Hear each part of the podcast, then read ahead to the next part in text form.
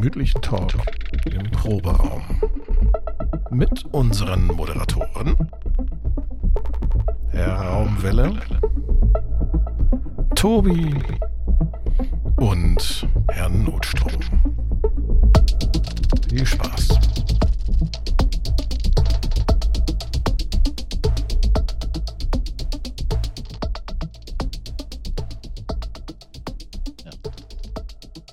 Hallo, meine Freunde. Hallo. Hallo, nimmt der Bums auf? Der Bums nimmt auf. Sehr schön.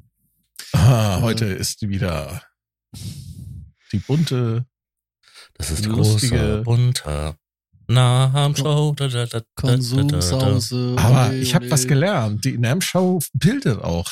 Stellt euch vor, ich habe heute erfahren, wie man den Namen von der Firma von Urs Heckmann ausspricht auf Englisch.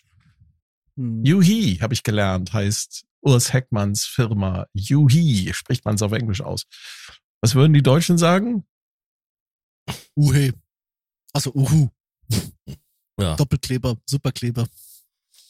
Patex. Ja, also die große bunte NAM-Show, die geht weiter. Obwohl sie war jetzt, äh, heute ist ja der äh, offizielle 29. Tag danach. Am Wochenende Mhm. ist sie zu Ende gegangen und es gab nochmal ein buntes Potpourri an News. Hm. Ich habe gar nicht so viel mitgebracht. Ich habe zwei. Also ich habe Sachen 20. mitgebracht. Das ist nur eine Null mehr. Sascha, wie viel hast du? Ich habe keinen. Ich habe diese Woche so viel Stress gehabt. Sehr gut, vorbildlich. Ich habe auch keine echte News, sondern ich habe eine Ergänzung zu unserem Microcork 2 Thema vom letzten Mal. Mhm. Die habe ich hier auch. Dann fangen wir doch gleich damit mal an, oder? Genau, was ist mit der Anfang? Also, es, es begab sich, dass äh, ein paar Tage nach Bekanntgabe der großen Veröffentlichung des Microcork 2 ähm, die kleine, der kleine Entwickler, nee, die kleine Entwicklerfirma Blinksonic aus Frankreich, namentlich, ähm, wie heißt denn der Typ? Wo ist es? Wo ist die News? Wo steht's? Äh, der Kollege heißt Sylvain Stopani von Blinksonic, seines Zeichens ein sehr bekannter Reaktor-Ensemble-Entwickler.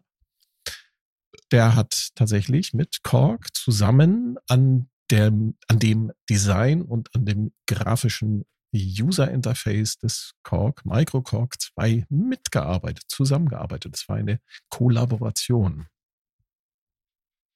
Ja. Mhm. Mhm.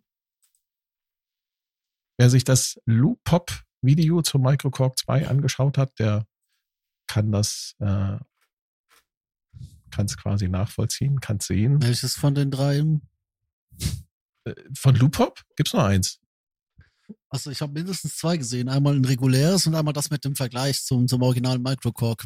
Ich, äh, da steht zwar Vergleich, aber ich habe nichts von Vergleich gesehen. Naja, doch so ein bisschen, ne? Aber er, er hat so tief ist er gar nicht drauf eingegangen, also was so Nee, Vergleiche nee. angeht. Er hat aber die grafische Oberfläche nee, nee, gezeigt. es ist, es ist nur eins, stimmt, ja. Wer hat denn das Microcork-Video gemacht, das ich neulich mal gesehen habe? Ach, man kommt vor lauter Influencern gar nicht mehr mit, ehrlich gesagt. Äh, Also ich habe ich ja. hab mir einige Microcork-Videos äh, so gesehen, aber du hast recht, Loopop hat nur eines. I'm sorry. Es, es gab jetzt äh, gestern, vorgestern gab es noch eins, da wurden dann halt die, die sechs Factory Presets, die extra für die NAM Show da irgendwie in den Synth reingeladen wurden, kurz angespielt. Da konnte man auch mal so ein bisschen hören, wie das Teil klingt. Und ich fand das eigentlich ganz interessant. Also ich muss sagen, ich bin jetzt, äh, je mehr ich von dem Gerät höre und sehe, ähm, bin ich interessiert. Also so- ist, glaube ich, auf jeden Fall mal ein Synthesizer, den man sich mal näher anschauen sollte. Wenn er denn mal irgendwann in einem Vierteljahr Ankündigung auf den einschlägigen Händlern, Webseiten ist äh, 12 bis 15 Wochen. Wenn er dann irgendwann mal landen sollte, dann kann man da mal reinhören. Ja, genau. Das war Ich- so die halbe News.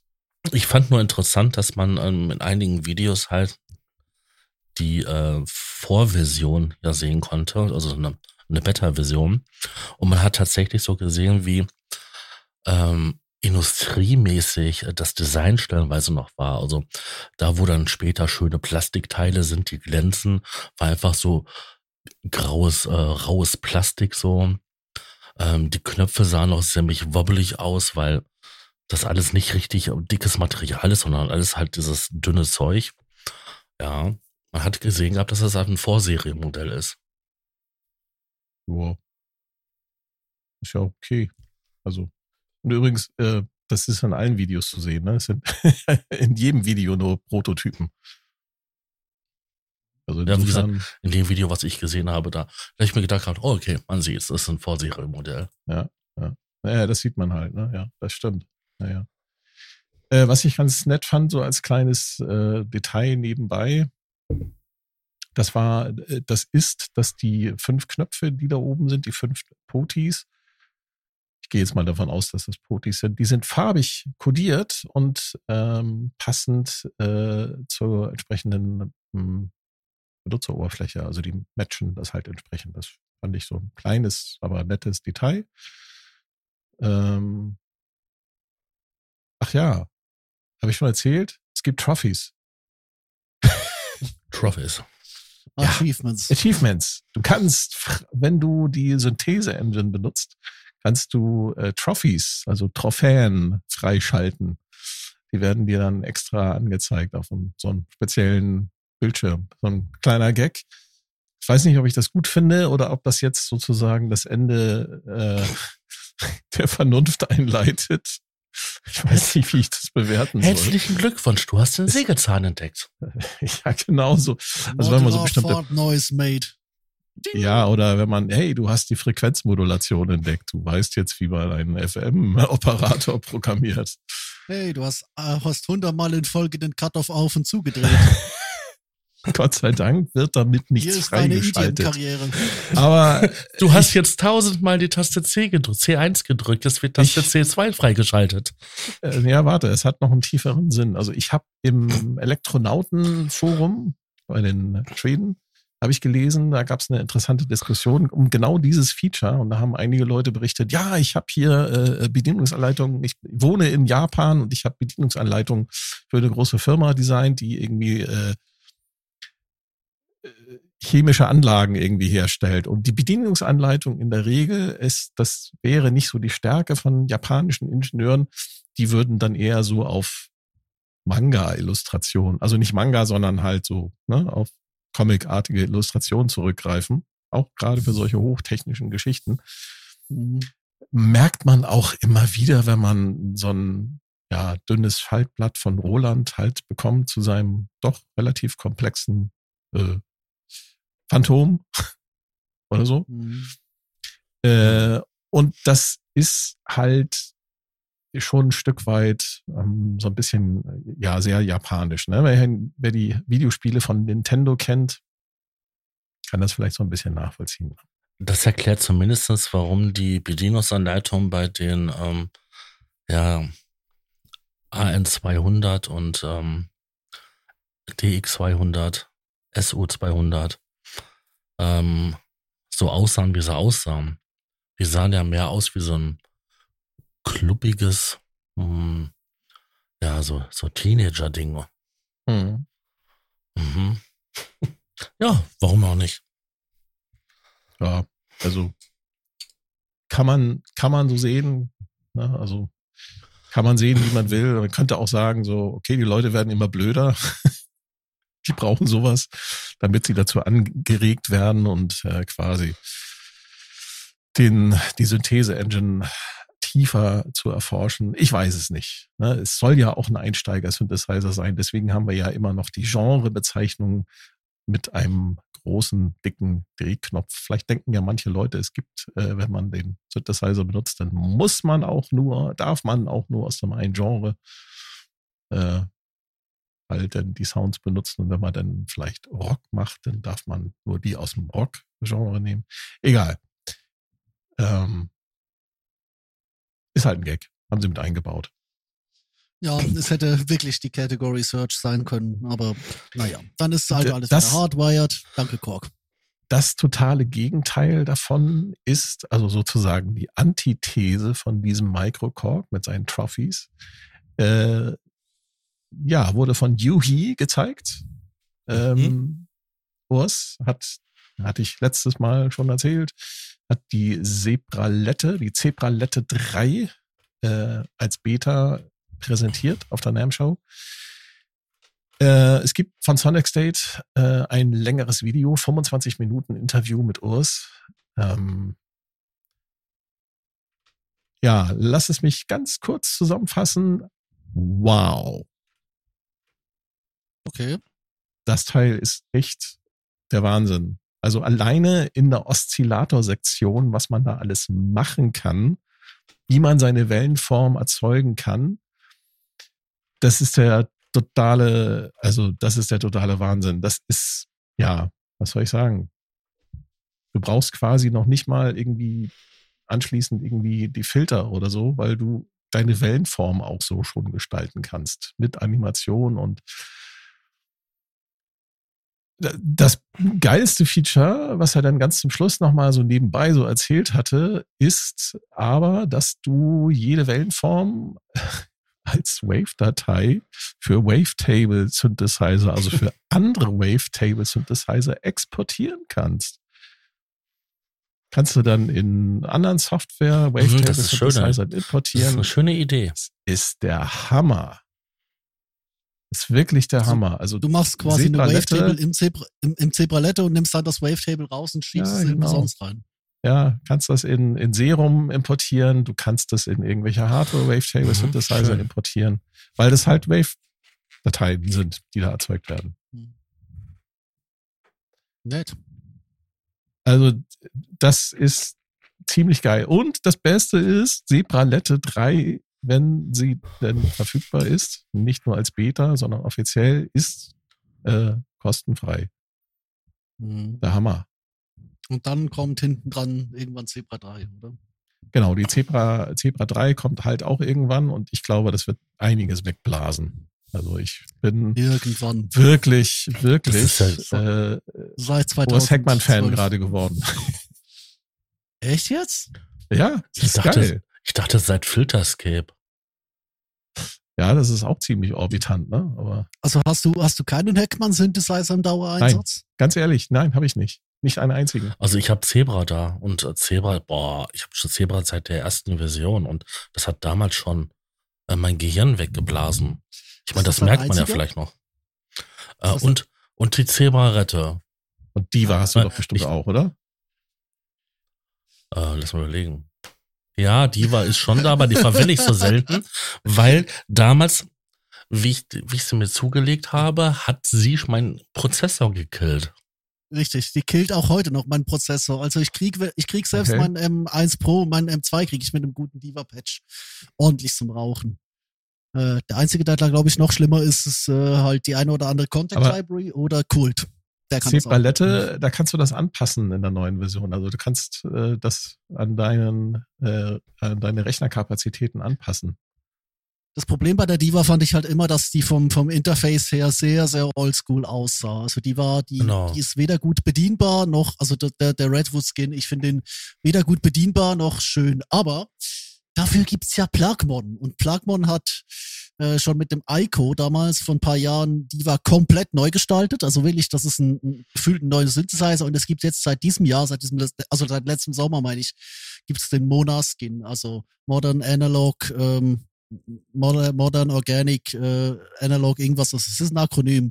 Und dieser neue Skin, ey, also, also Diva war bei mir so eine, so eine, so eine Plugin-Leiche. Ähm, Hive ist cool wegen den, den Plugmon-Skins und Genau, Hive ist Äh, nämlich auch was ganz Besonderes.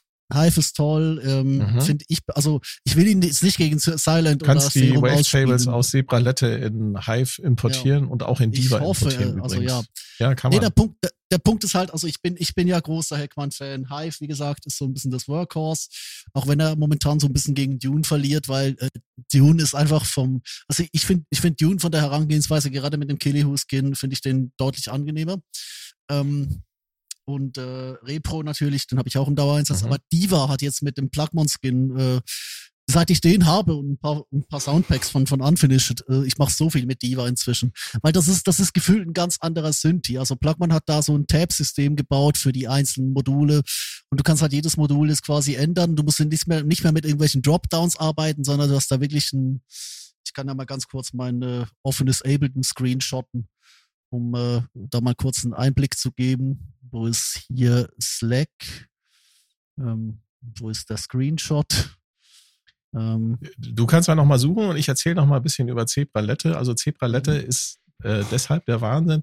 Erstmal, du hast halt eine Multisynthese. okay, es ist nur ein Oszillator von Zebra, aber in der Zebralette ist es halt auch schon drin und du kannst dir deine äh, Wellenform da mit äh, quasi wie in so einem super Power äh, äh, äh super Power Matte Programm halt zeichnen lassen und wie gesagt, du kannst auch Wavetables generieren lassen oder additive äh, Syntheseformen und äh, oder eben halt auch diese äh, Morphing Wavetables, ne?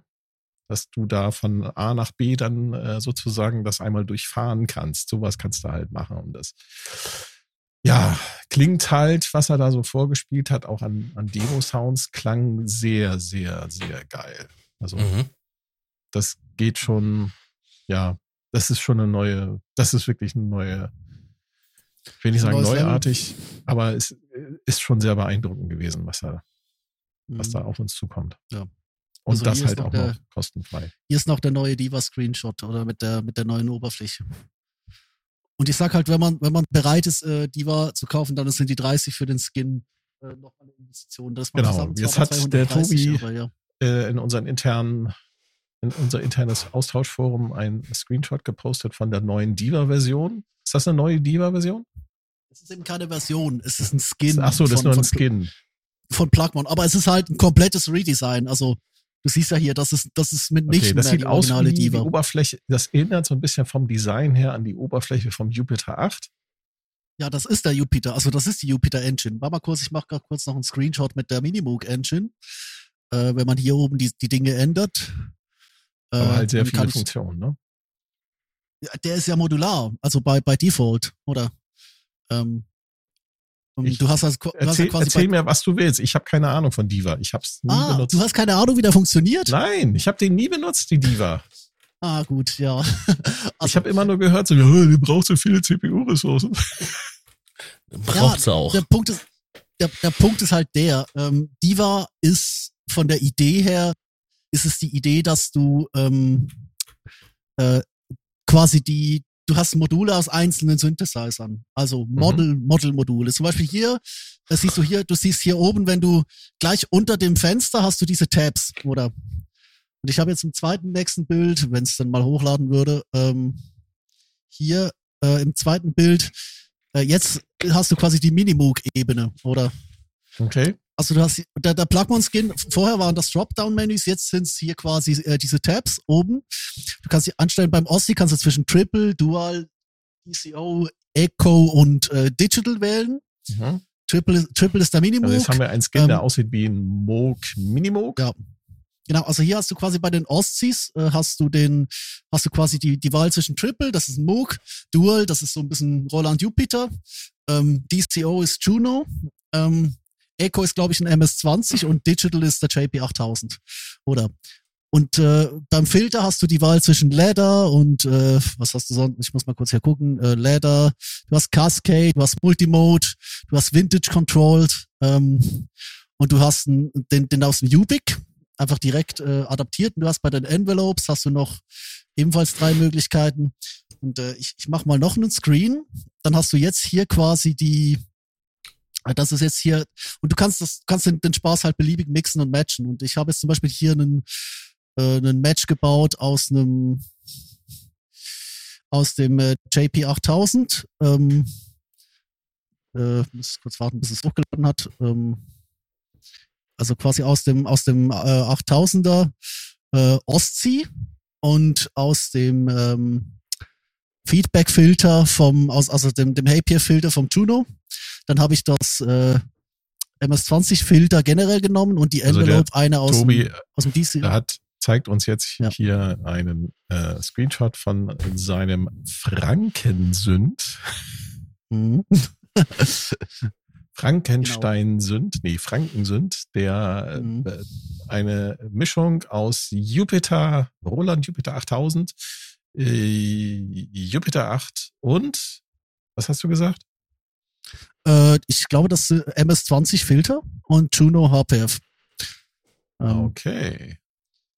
Und der, der Witz ist halt bei diesem Skin im Vergleich zu, zu, zu Diva, wo, zur originalen Diva, wo halt alles ein Dropdown-Menü ist, ähm, hast du hier halt wirklich äh, quasi durch die Tabs bist du unglaublich schnell. Ich gebe jetzt mal kurz noch das, das Okay, also es gibt für, für das äh, Yuhi Plugin Diva einen, eine, eine Expansion. Ah, okay. Ja, die kenne ich. Und damit das kann man den, den Funktionsumfang von Diva sozusagen wird geöffnet und äh, Nee, nach es, außen. es, es, ist also ein anderer es ist nicht- Zugang. ist eine, und ja, man es hat ist einen viel anderen Zugang einfacher. zur Also These, Plug- These Engine, weil man hat- mehr sieht. Plugman hat einfach das, das Plugman hat einfach das komplette, das komplette Interface neu geschrieben. Ähm, und das ist, also hier sieht man jetzt im, im, im neuesten Screenshot, sieht man halt, äh, wie auf dem Originalskin alles noch mit nervigen Dropdowns gemacht ist. Und Plugman hat halt Tabs gemacht und da hat er alles auf eine Oberfläche gepackt, hat das unglaublich logisch gemacht, hat noch diverse Zusatzfunktionen reingebaut. Also das Mhm. ist, äh, das ist wirklich, das ist wirklich clever gemacht. Er hat ja auch einen Skin für Serum gebaut und er hat einen Skin für Hive gebaut und alles und das, das Coole bei Plugman ist halt, der arbeitet sehr eng mit Urs zusammen. Das heißt, äh, die telefonieren auch mal oder und sagen, hey, wo, wo sind diese Funktionen? Das heißt, Plugman schreibt diese Oberfläche eigentlich quasi aus der Codebasis und macht damit halt Diva, die so 14 Jahre alte Oberfläche hat. Mittlerweile, glaube ich, wann kam die raus? 2010 oder 11. Ähm, macht damit halt eine äh, ne, ne, ne komplett zeitgemäße Oberfläche. Und seit ich dieses, diesen Skin besitze, also dieses neue Graphic User Interface, äh, ich, ich habe mich nochmal wie, wie neu verliebt in diesen Synthesizer. Also ich fand den vorher, fand ich den okay, aber das ist äh, kein Vergleich zu jetzt, oder? Und das Geile Mhm. beim Diva ist halt wirklich, und das, deswegen ist er auch immer noch so hoch im Kurs, du hast eigentlich fünf Synthesizer, fünf komplette Synthesizer und die kannst du mixen und matchen, wie du witz, witzig bist. Und da hast du, du hast eine unglaubliche Tiefe in diesem modularen Ansatz eines Analog-Synthesizers. Und er klingt, ähm, so sagen zumindest viele Leute, sehr gut. Ja, das auch, ja. So, zurück zu Zebra. Lette. Zebra Lette wird äh, vermutlich mh, von heute an, 29. Januar, in zwei Wochen, also wahrscheinlich dann entweder Mitte Februar, äh, als Beta veröffentlicht werden, als Open Beta. Mhm. Oder wenn er es nicht schafft, er sagt, er macht noch ein bisschen Urlaub, äh, dann wahrscheinlich erst im April. Je nachdem. Da müssen wir noch eine Einladung hinschicken, ne? Da müssen wir noch eine Einladung hinschicken. Mal sehen, ob wir diesmal eine positive Antwort bekommen. Ja. Wäre natürlich mal schön, dann, Mhm. sich mit Urs ein bisschen zu unterhalten. Ein bisschen beweihräuchern. Ich habe ähm, in der Zwischenzeit von ähm, Isotope das äh, VEA mal getestet. Und? Es macht das, was es, es macht das, was es machen soll, ist Aber? aber, weniger schön vom Klang her wie ähm, die einzelnen Plugins. Also da, wo die einzelnen Module herkommen. Also Mhm. ähm, es ersetzt nicht die ähm, Plugins, also kein, kein ähm, Ozon und kein äh, Neutron. Also mit anderen Worten, einfach mal abwarten. In einem halben Jahr ist die Qualität vermutlich dann besser, weil die KI, die Machine Learning Algorithmen dann mehr dazugelernt haben. Aber das, Ja, das, oder- das macht das, was das- es soll. Also Oder der Kram kommt halt äh, irgendwie in Complete 15. Also darauf warte ich ja jetzt noch. Äh, dass da halt äh, das, der ganze Kram ins Bundle wandert. Abgesehen davon ist mein Native Access seit drei Monaten kaputt. Ähm, und ich glaube, ich bin da nicht der Einzige. Also von daher, äh, ja, es eilt auch nicht. Also so viel dazu. Also es macht das, was es soll. Also der Kompressor ist nicht ganz so ähm, ja, weit einstellbar. Das ist auch nur ein Knopf, ne? Ähm, du bedienst mit dem Knopf halt mehrere äh, Parameter. Aber der Kompressor macht jetzt nicht so einen guten Job wie halt ähm, in, in Ozon oder halt in ähm, Neutron. Deswegen. Also für eine schnelle ähm, Soundkorrektur in gewissen Rahmen kein Thema. Go, go for it. Ne, für die 29 Euro, die das zurzeit kostet, ist das ein No-Brainer. Aber wenn du wirklich mal tiefer ins Material rein willst, kommst du an ähm, Ozon und an ähm, Neutronen nicht vorbei. Hm. So viel zu mir. Mhm. Gut, hatten, wir, dann sind wir, hatten wir eigentlich Pigments 5 erwähnt? Das wäre der nächste Punkt. Ich wäre nämlich gleich bei, bei Software geblieben. Pigments 5 ist hier auch auf meiner Liste. Ähm, Erzähl mal. ja. Äh, ihr seid hier die Pigments-Nutzer. Also, Also, Pigments 5 kam raus, die E-Mail kam raus und gesch fünf Minuten nachdem ich die E-Mail hatte, waren die Server down.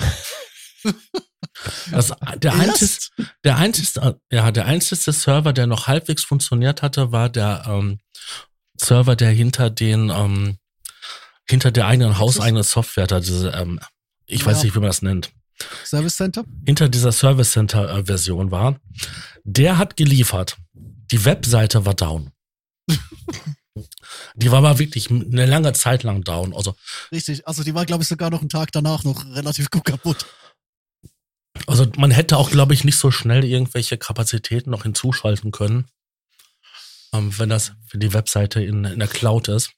Das hätte man Ähm, nicht geschafft, nein. Was man noch dazu äh, erwähnen muss, Paul, der Pigments 5, äh, was ich nicht wusste, aber jetzt halt durch äh, selbst durch Recherche herausgefunden habe, dass Arturia dort äh, mittlerweile für den Pigments äh, über 150 Soundbänke anbietet. Ja, A, zwischen 32, 64 und 150 Presets pro Pack. mhm. Also mit anderen Worten, du hast da 100, über 150 mal äh, 150, ü- was 10.000 Sounds zur Auswahl. Also Ja, die also, bieten du wirklich hast, du hast, alles ein, an. du hast ein, du hast einen In-App-Store. Ich habe den jetzt auch gerade offen. Das ist äh, wirklich, also da ist äh, ich glaube, die haben sogar zur Veröffentlichung von der 5er-Version drei, Drei extra, Stück. drei extra Ja. Soundpacks noch ähm, da. genau. mhm.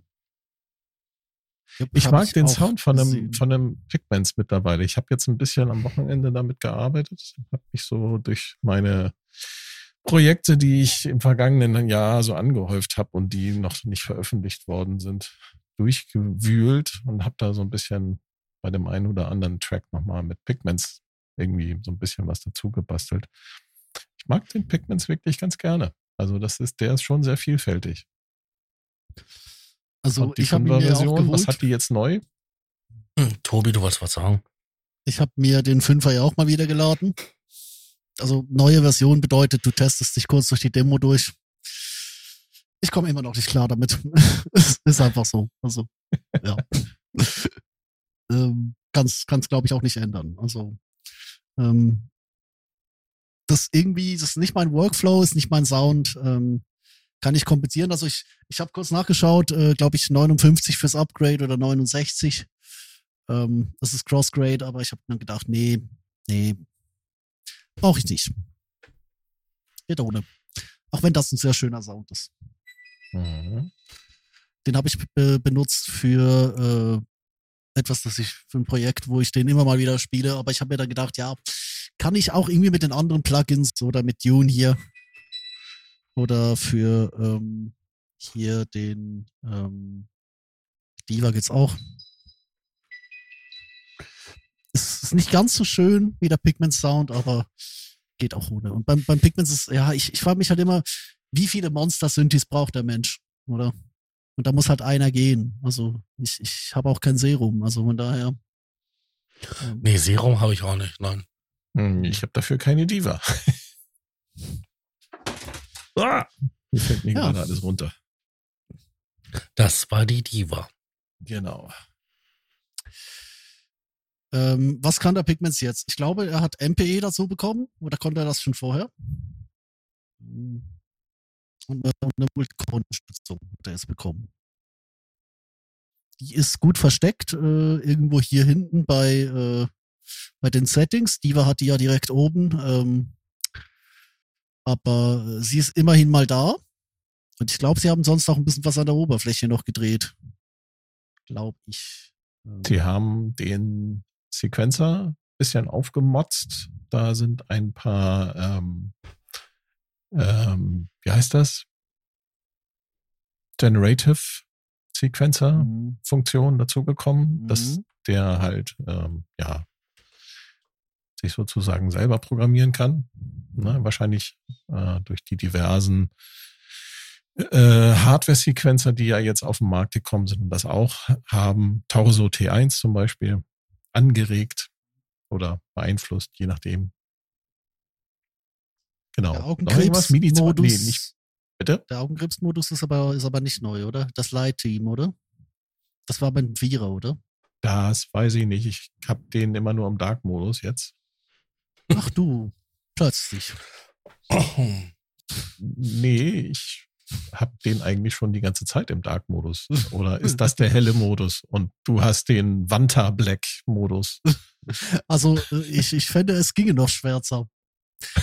äh, nee, nee, tatsächlich muss ich aber sagen, ich finde den, den Pigment-Skin finde ich angenehm. Mein Problem mit, dem, mit Pigments war immer schon diese ganze, weißt du, diese sich unten bewegenden äh, Dinger da. Also die, äh, das war ja so ein bisschen den Synthesizer ausmacht oder die ganzen äh, Envelopes und sonstigen Modulatoren. Ähm, das macht mich einfach ein bisschen bekloppt. Ja, aber das kann Es man ja wegschalten. Es liegt, ja, nee, was? Kann man das alles abschalten? Du, äh, du kannst das wegschalten und Mhm. kannst dann quasi äh, einfach den nur, äh, ne, ja, jetzt will ich nicht sagen, eine starre, ein starres Bild, aber du, du kannst diese Animation kannst du wegschalten, indem du einfach den Screen wechselst. Ja. Wie Screen wechseln. Also weg vom Plugin oder was? Nein, hier, du kannst Play. im Ach, Plugin. Play, ja. Oh, jetzt hat er eine sehr schöne regenbogenfarbige Welle. Ja, du hast, du hast dann so ein verkleinertes Fenster, wo halt nicht mehr so viel äh, rumwabert. Ich sehe es gerade erst. Ist der neu? Das weiß ich nicht. Ist das so? Also ich habe es noch nie gesehen und ich hatte den allerdings auch beim äh, Dreier, glaube ich, an Sascha verkauft. Damals. Ja, der, der, genau, den Dreier, mit dem Dreier bin ich nämlich auch nicht zurechtgekommen. Und jetzt mit dem, mit dem Vierer, beziehungsweise mit dem, ich glaube, seit dem Vierer hat er das. Du hast mit den drei, also bei den drei Fünfer verkauft. Mhm. Und die Soundpacks, die ich jetzt gerne wieder hätte, wenn ich äh, mir den nochmal holen würde. Nee, ist okay. Also ich, ich, ich, ich glaube halt, äh, dieser, weißt du, es, ist, es reißt natürlich mal wieder die große Frage auf. Ich find's cool, dass, dass Firmen diese, diese dicken Megasynthes halt haben, oder? Ähm, aber das, wenn ich es jetzt hier sehe, also die, die Play-Dings, das finde ich aber eine coole Sache, weil du hast dann halt quasi wirklich diesen, diesen simplifizierten Synthesizer nochmal von vor dir. Weil ich finde manchmal diese, diese Bomben-Synthes, die, die äh, Funktionen haben ohne Ende, das musst du schon auch sehr gut gestalten, oder? Weil sonst hast du hier, bist du hier komplett erschlagen von den einzelnen Features, oder?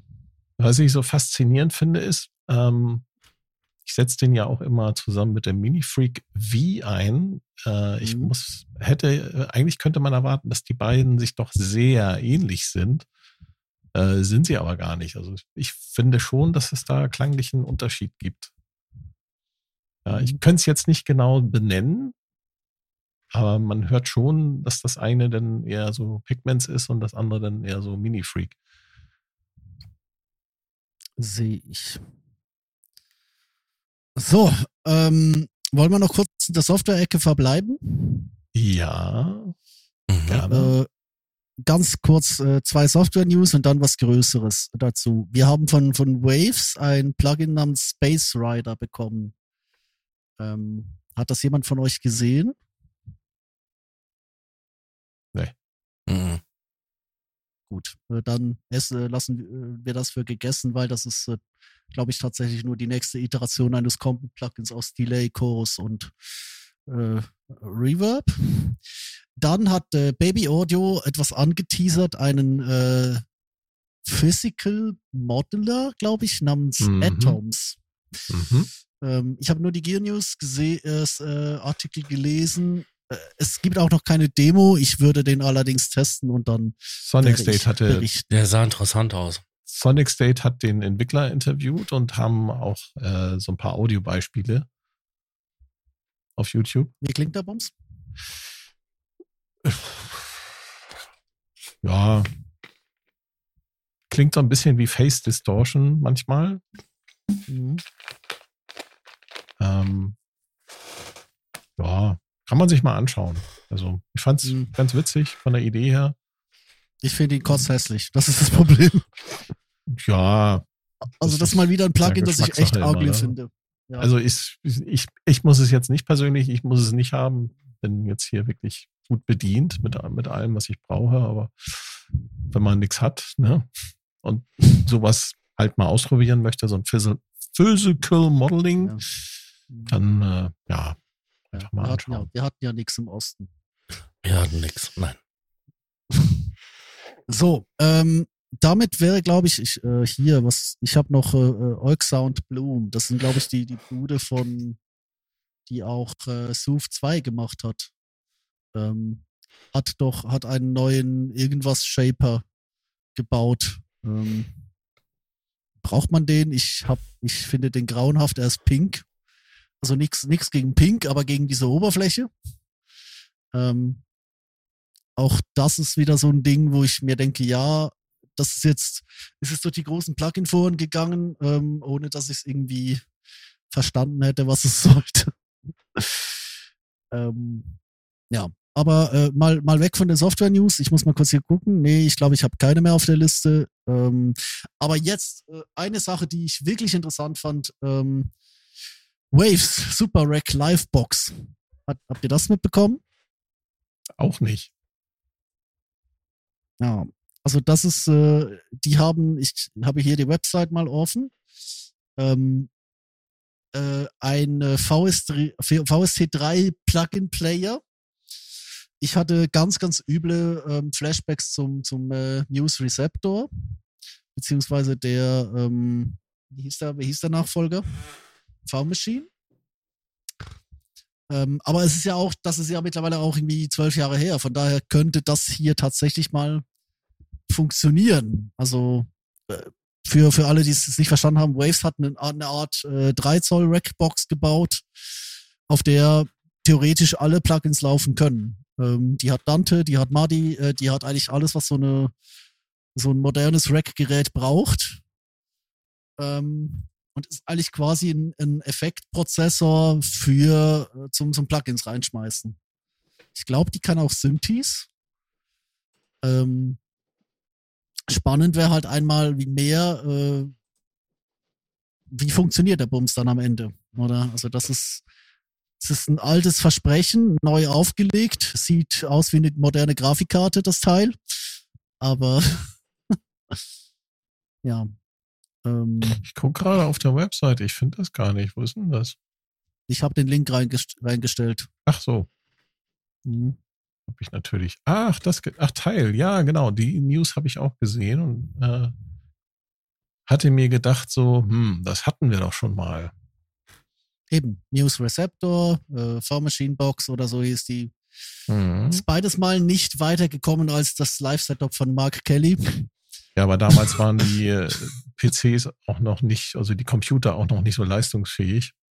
Richtig. Äh, mittlerweile ich, ist, ich, ich Ja? frage mich halt, was da, was, ich frage mich halt ein bisschen, was da drin läuft, oder?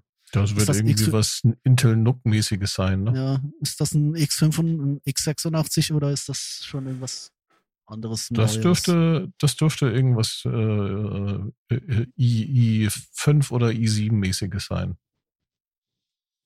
Mhm.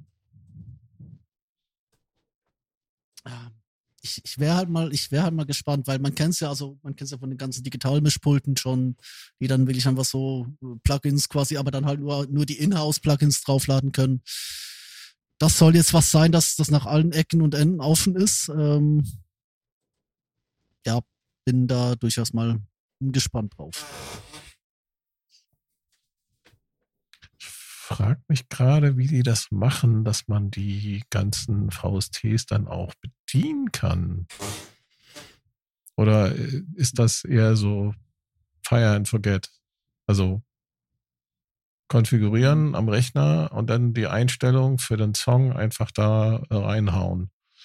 Ja, ich denke. Das, also äh, so technologiemäßig ist das schon spannend, muss ich sagen. Ne? Im Idealfall, im. Idealfall hast, im Idealfall hast du hinten halt einen Hostport und hängst einfach einen MIDI-Controller dran und einen Bildschirm und Ja, aber das, das Ganze Ding. muss ja auch latenzfrei irgendwie über die Bühne gehen. Das ist halt die Herausforderung, ne?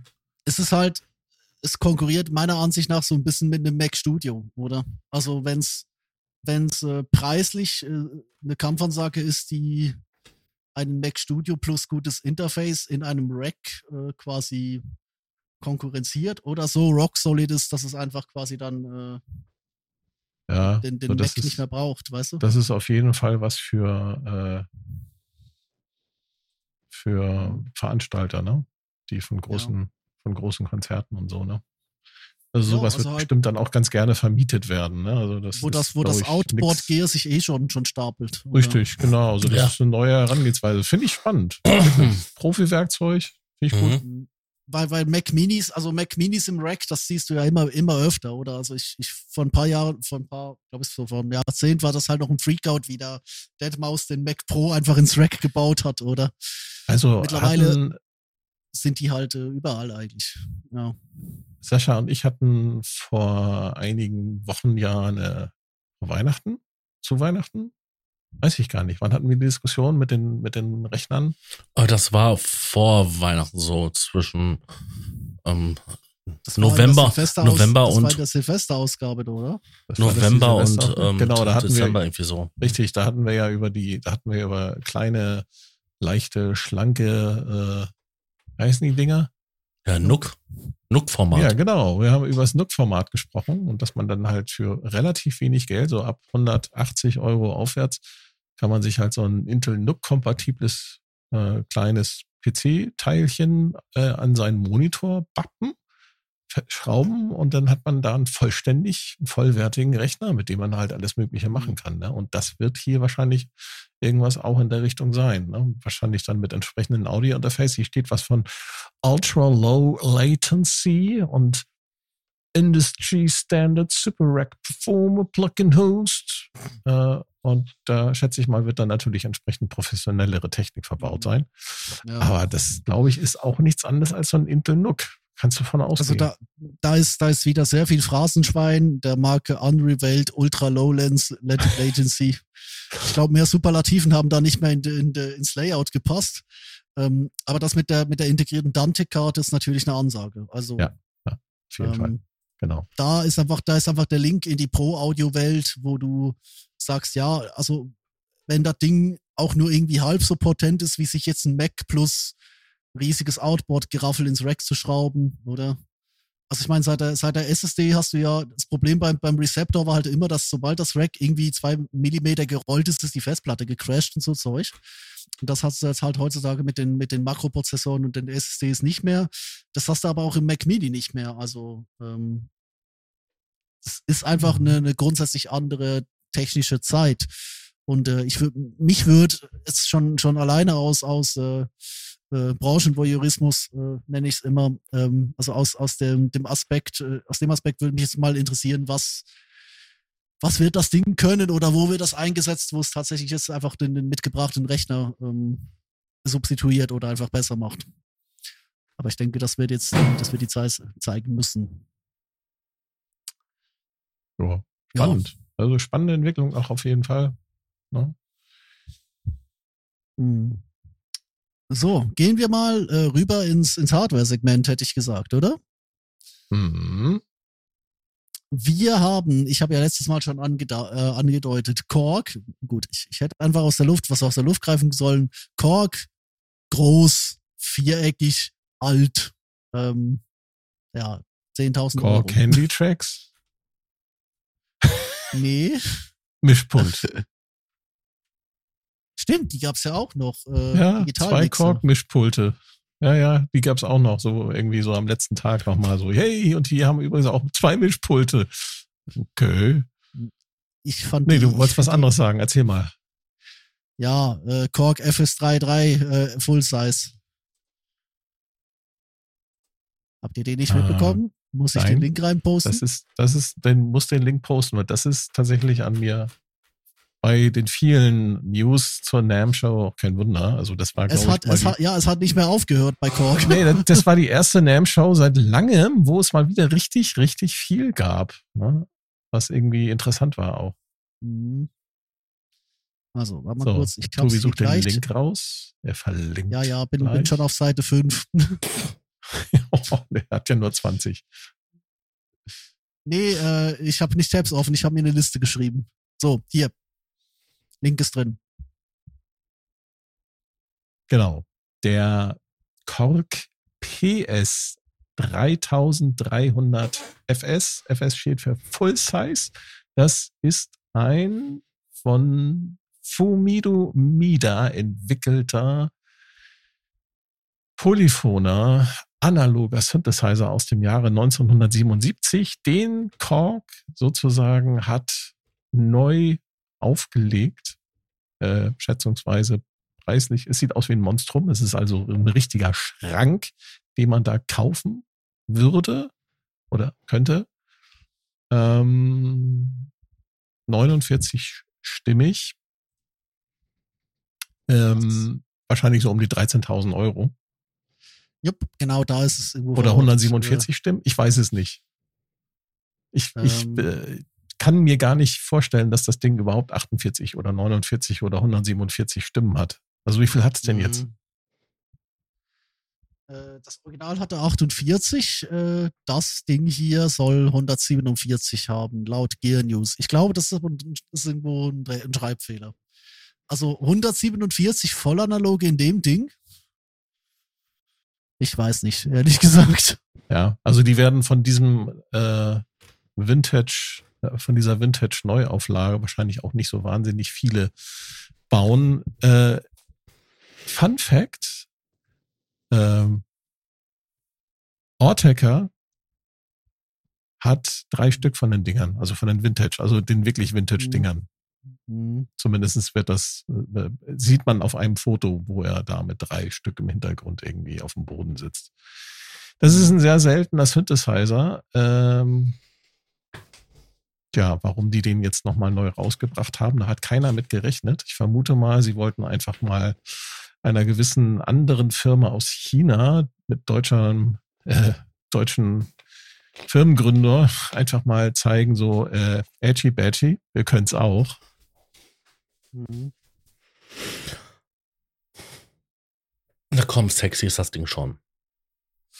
Boah. Ja, natürlich. Ja, da stellst du dir ins, ins Studio hin und dann Ja. denkst du dir so, ja, Wenn man auf geil. Eiche rustikal mit Knöpfen dran steht, dann, ja, Hm. Ich stehe auch auf andere Sachen mit Knöpfe dran, aber Hm. ist, mit- Ja, das das- ist sexy. Ja, da stellst du dir hin, sieht gut auf aus Fotos und du kannst ja dann immer noch die, die Cherry Audio Version aufmachen. Richtig. Oder die war. Dann machst du dir nämlich den Staubschutz drüber und dann ist gut. Ja. Und für Fotos mal bleibt's rauspacken. auch. Genau. Die SMD-Bauteile sind vielleicht ein bisschen ich muss gestehen, länger ich haltbar. das, ich habe es wirklich nur mit einem halben Auge verfolgt und dachte mir so, ja, okay, sie können's, finde ich cool, aber irgendwie, äh, also mich begeistert das jetzt nicht. Und andere Leute, die flippen wahrscheinlich total aus und kreischen wie kleine Mädchen. Mhm. Ähm, hat bei mir jetzt keine Begeisterungsstürme ausgelöst. Ich, ähm, ja, ist schön. Warum habe ich jetzt das, das Bild von diesen kreischenden Manga-Mädchen so im Kopf? Oh Gott. Weiß ich nicht. Kork und Japan, oh, nee, oh, egal.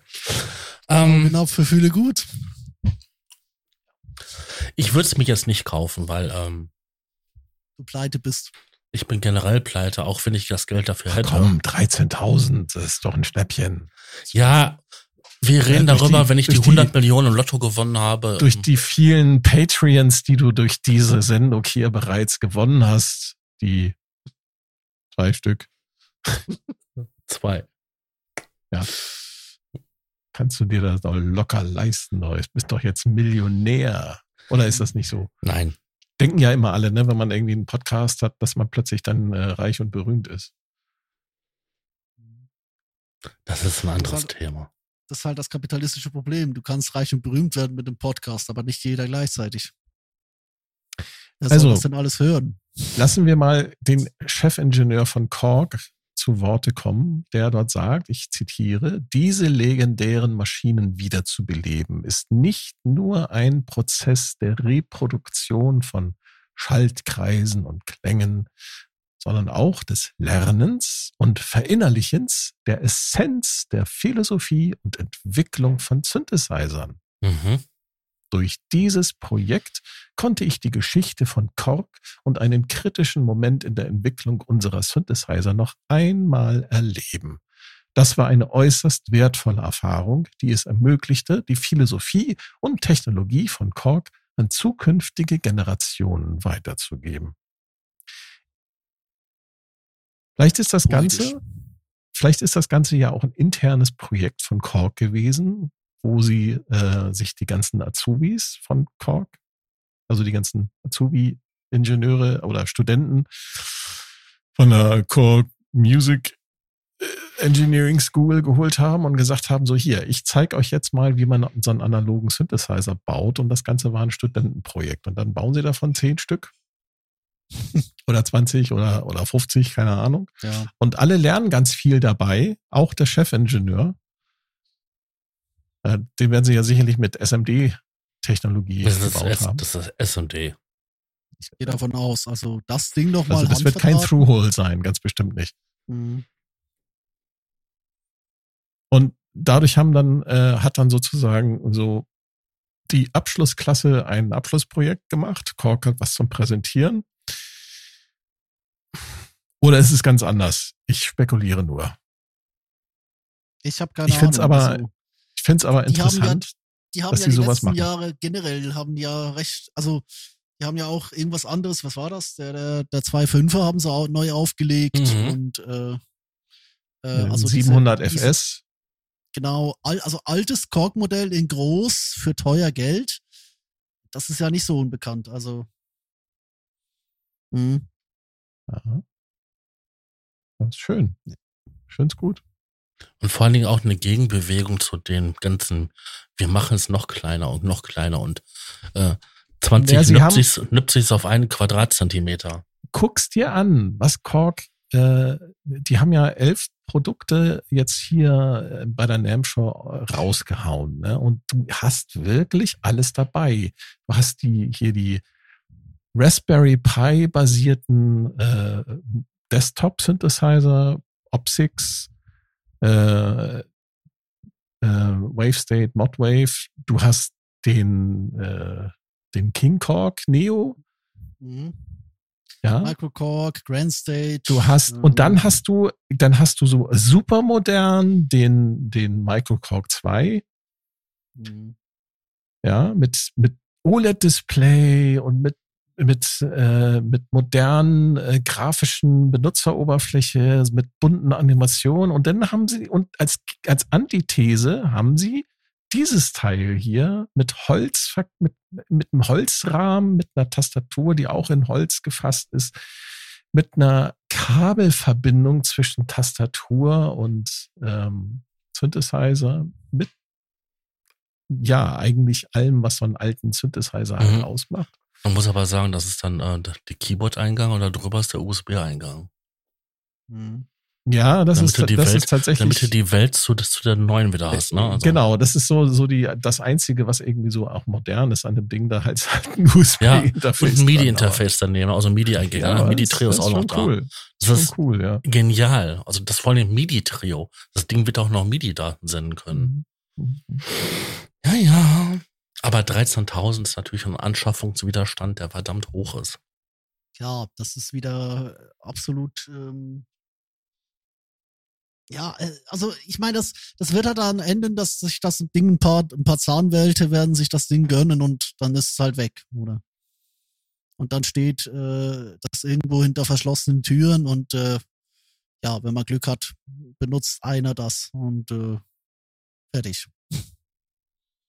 Das finde ich halt kacke. Also Also ich Ähm, würde, ich würde mir wünschen, es gäbe hier in Hamburg nochmal einen Musikladen, wo man das Ding tatsächlich mal anspielen könnte. Ich würde es gerne mal ausprobieren. Ich glaube, das ist cool. ja, Das ist dann bestimmt so wie bei den ähm, Laden in Ibbenbüren, den großen Musikladen, Mhm. wo du dann ähm, so Kabinen hast, wo man dann die schließen die Tür auf, dann kannst du da reingehen, dann nach dir schließen sie die Tür wieder ab Hm, Und dann gehen sie nach Hause. Meinst du? Ja, also zumindest in den Bereichen, wo die teuren Gitarren sind, machen sie das so. Ja, mittlerweile, weil sonst, also fr- früher war es halt anders. Früher war der ganze Kram einfach äh, direkt verfügbar, aber heutzutage laufst du halt Gefahr, dass du dir dann die Leute das Zeug einfach raustragen.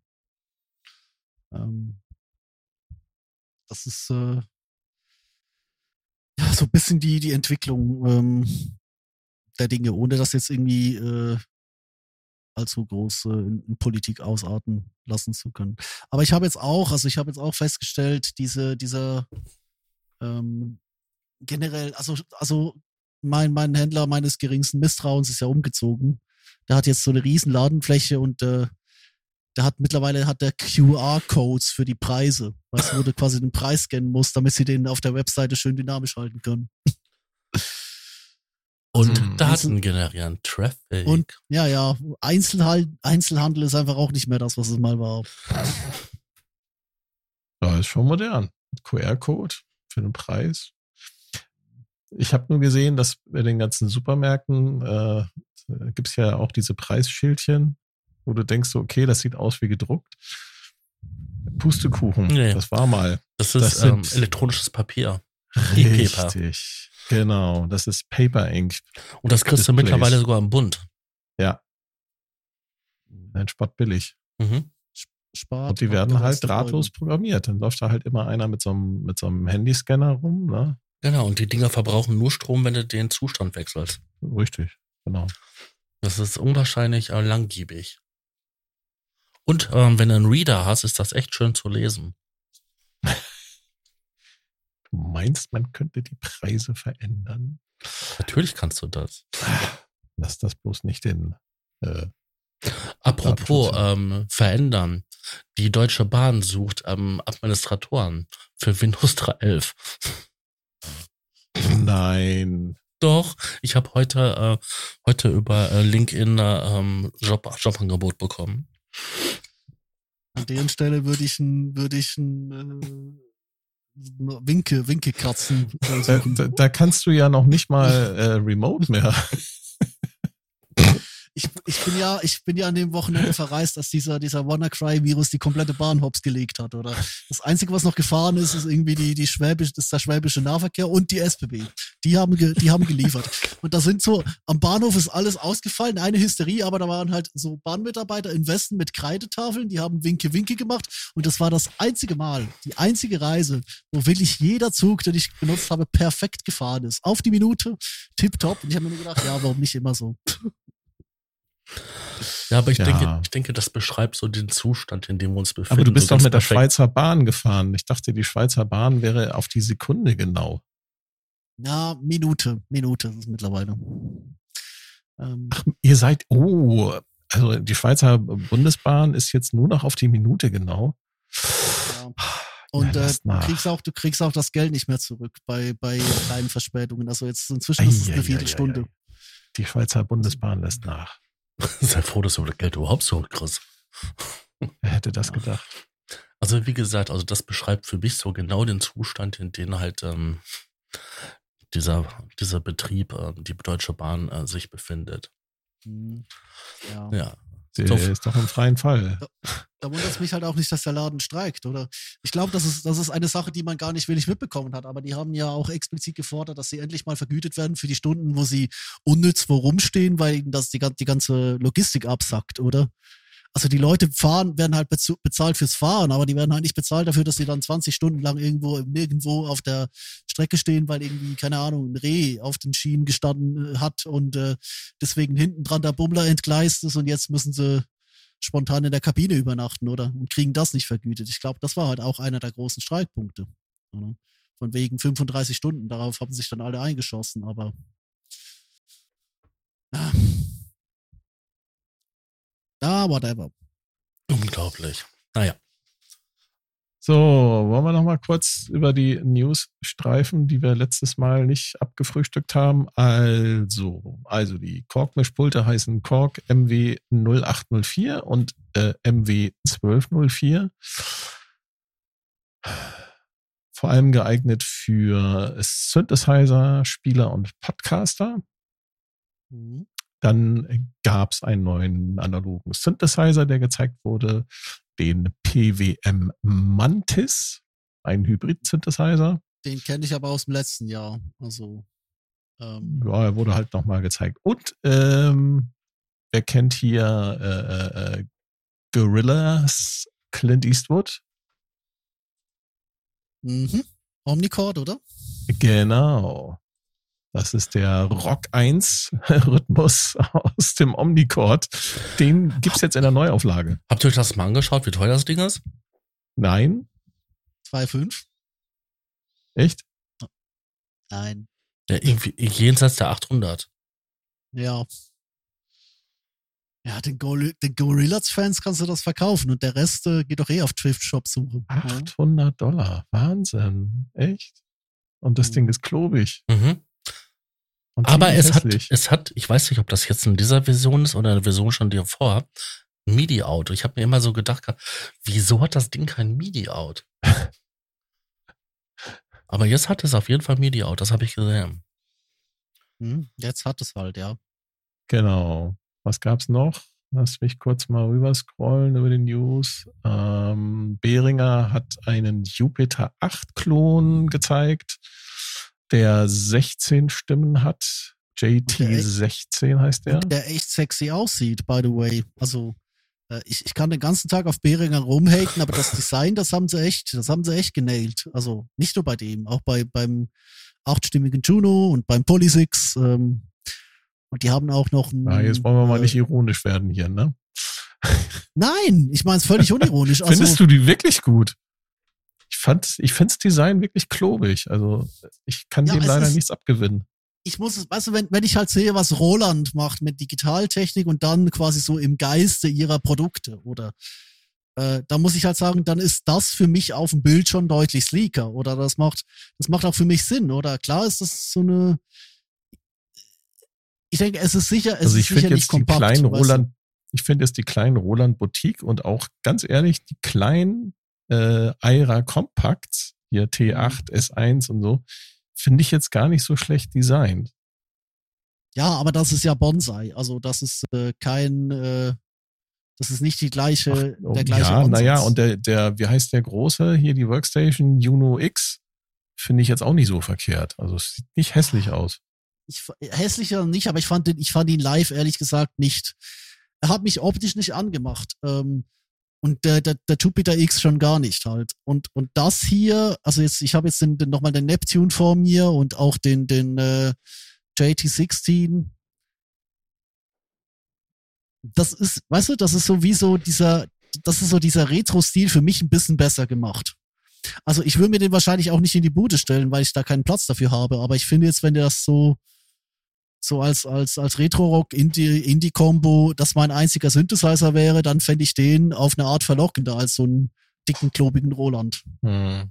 Aber das könnte jetzt auch nur an mir liegen, äh, oder? Muss man mal gucken, ob der dann auch so schwer ist, ne? Oh Mhm. ja. Der war da doch Ja. ein ziemlich, ziemliches Schlacht, äh, Schlachtschiff.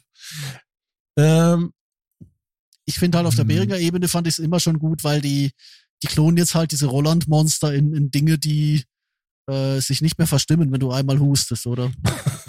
ja, Oder jetzt hier definitiv. das, der, der, der, der, der OBX, der im Gegensatz zu mir, äh, zu, zum, zum Jupiter für mich, den finde ich auch, also den, äh, den Kollegen hier, mal, mal kurz, äh, Link im Slack, äh, den finde ich, den finde ich jetzt auch nicht hübsch, oder?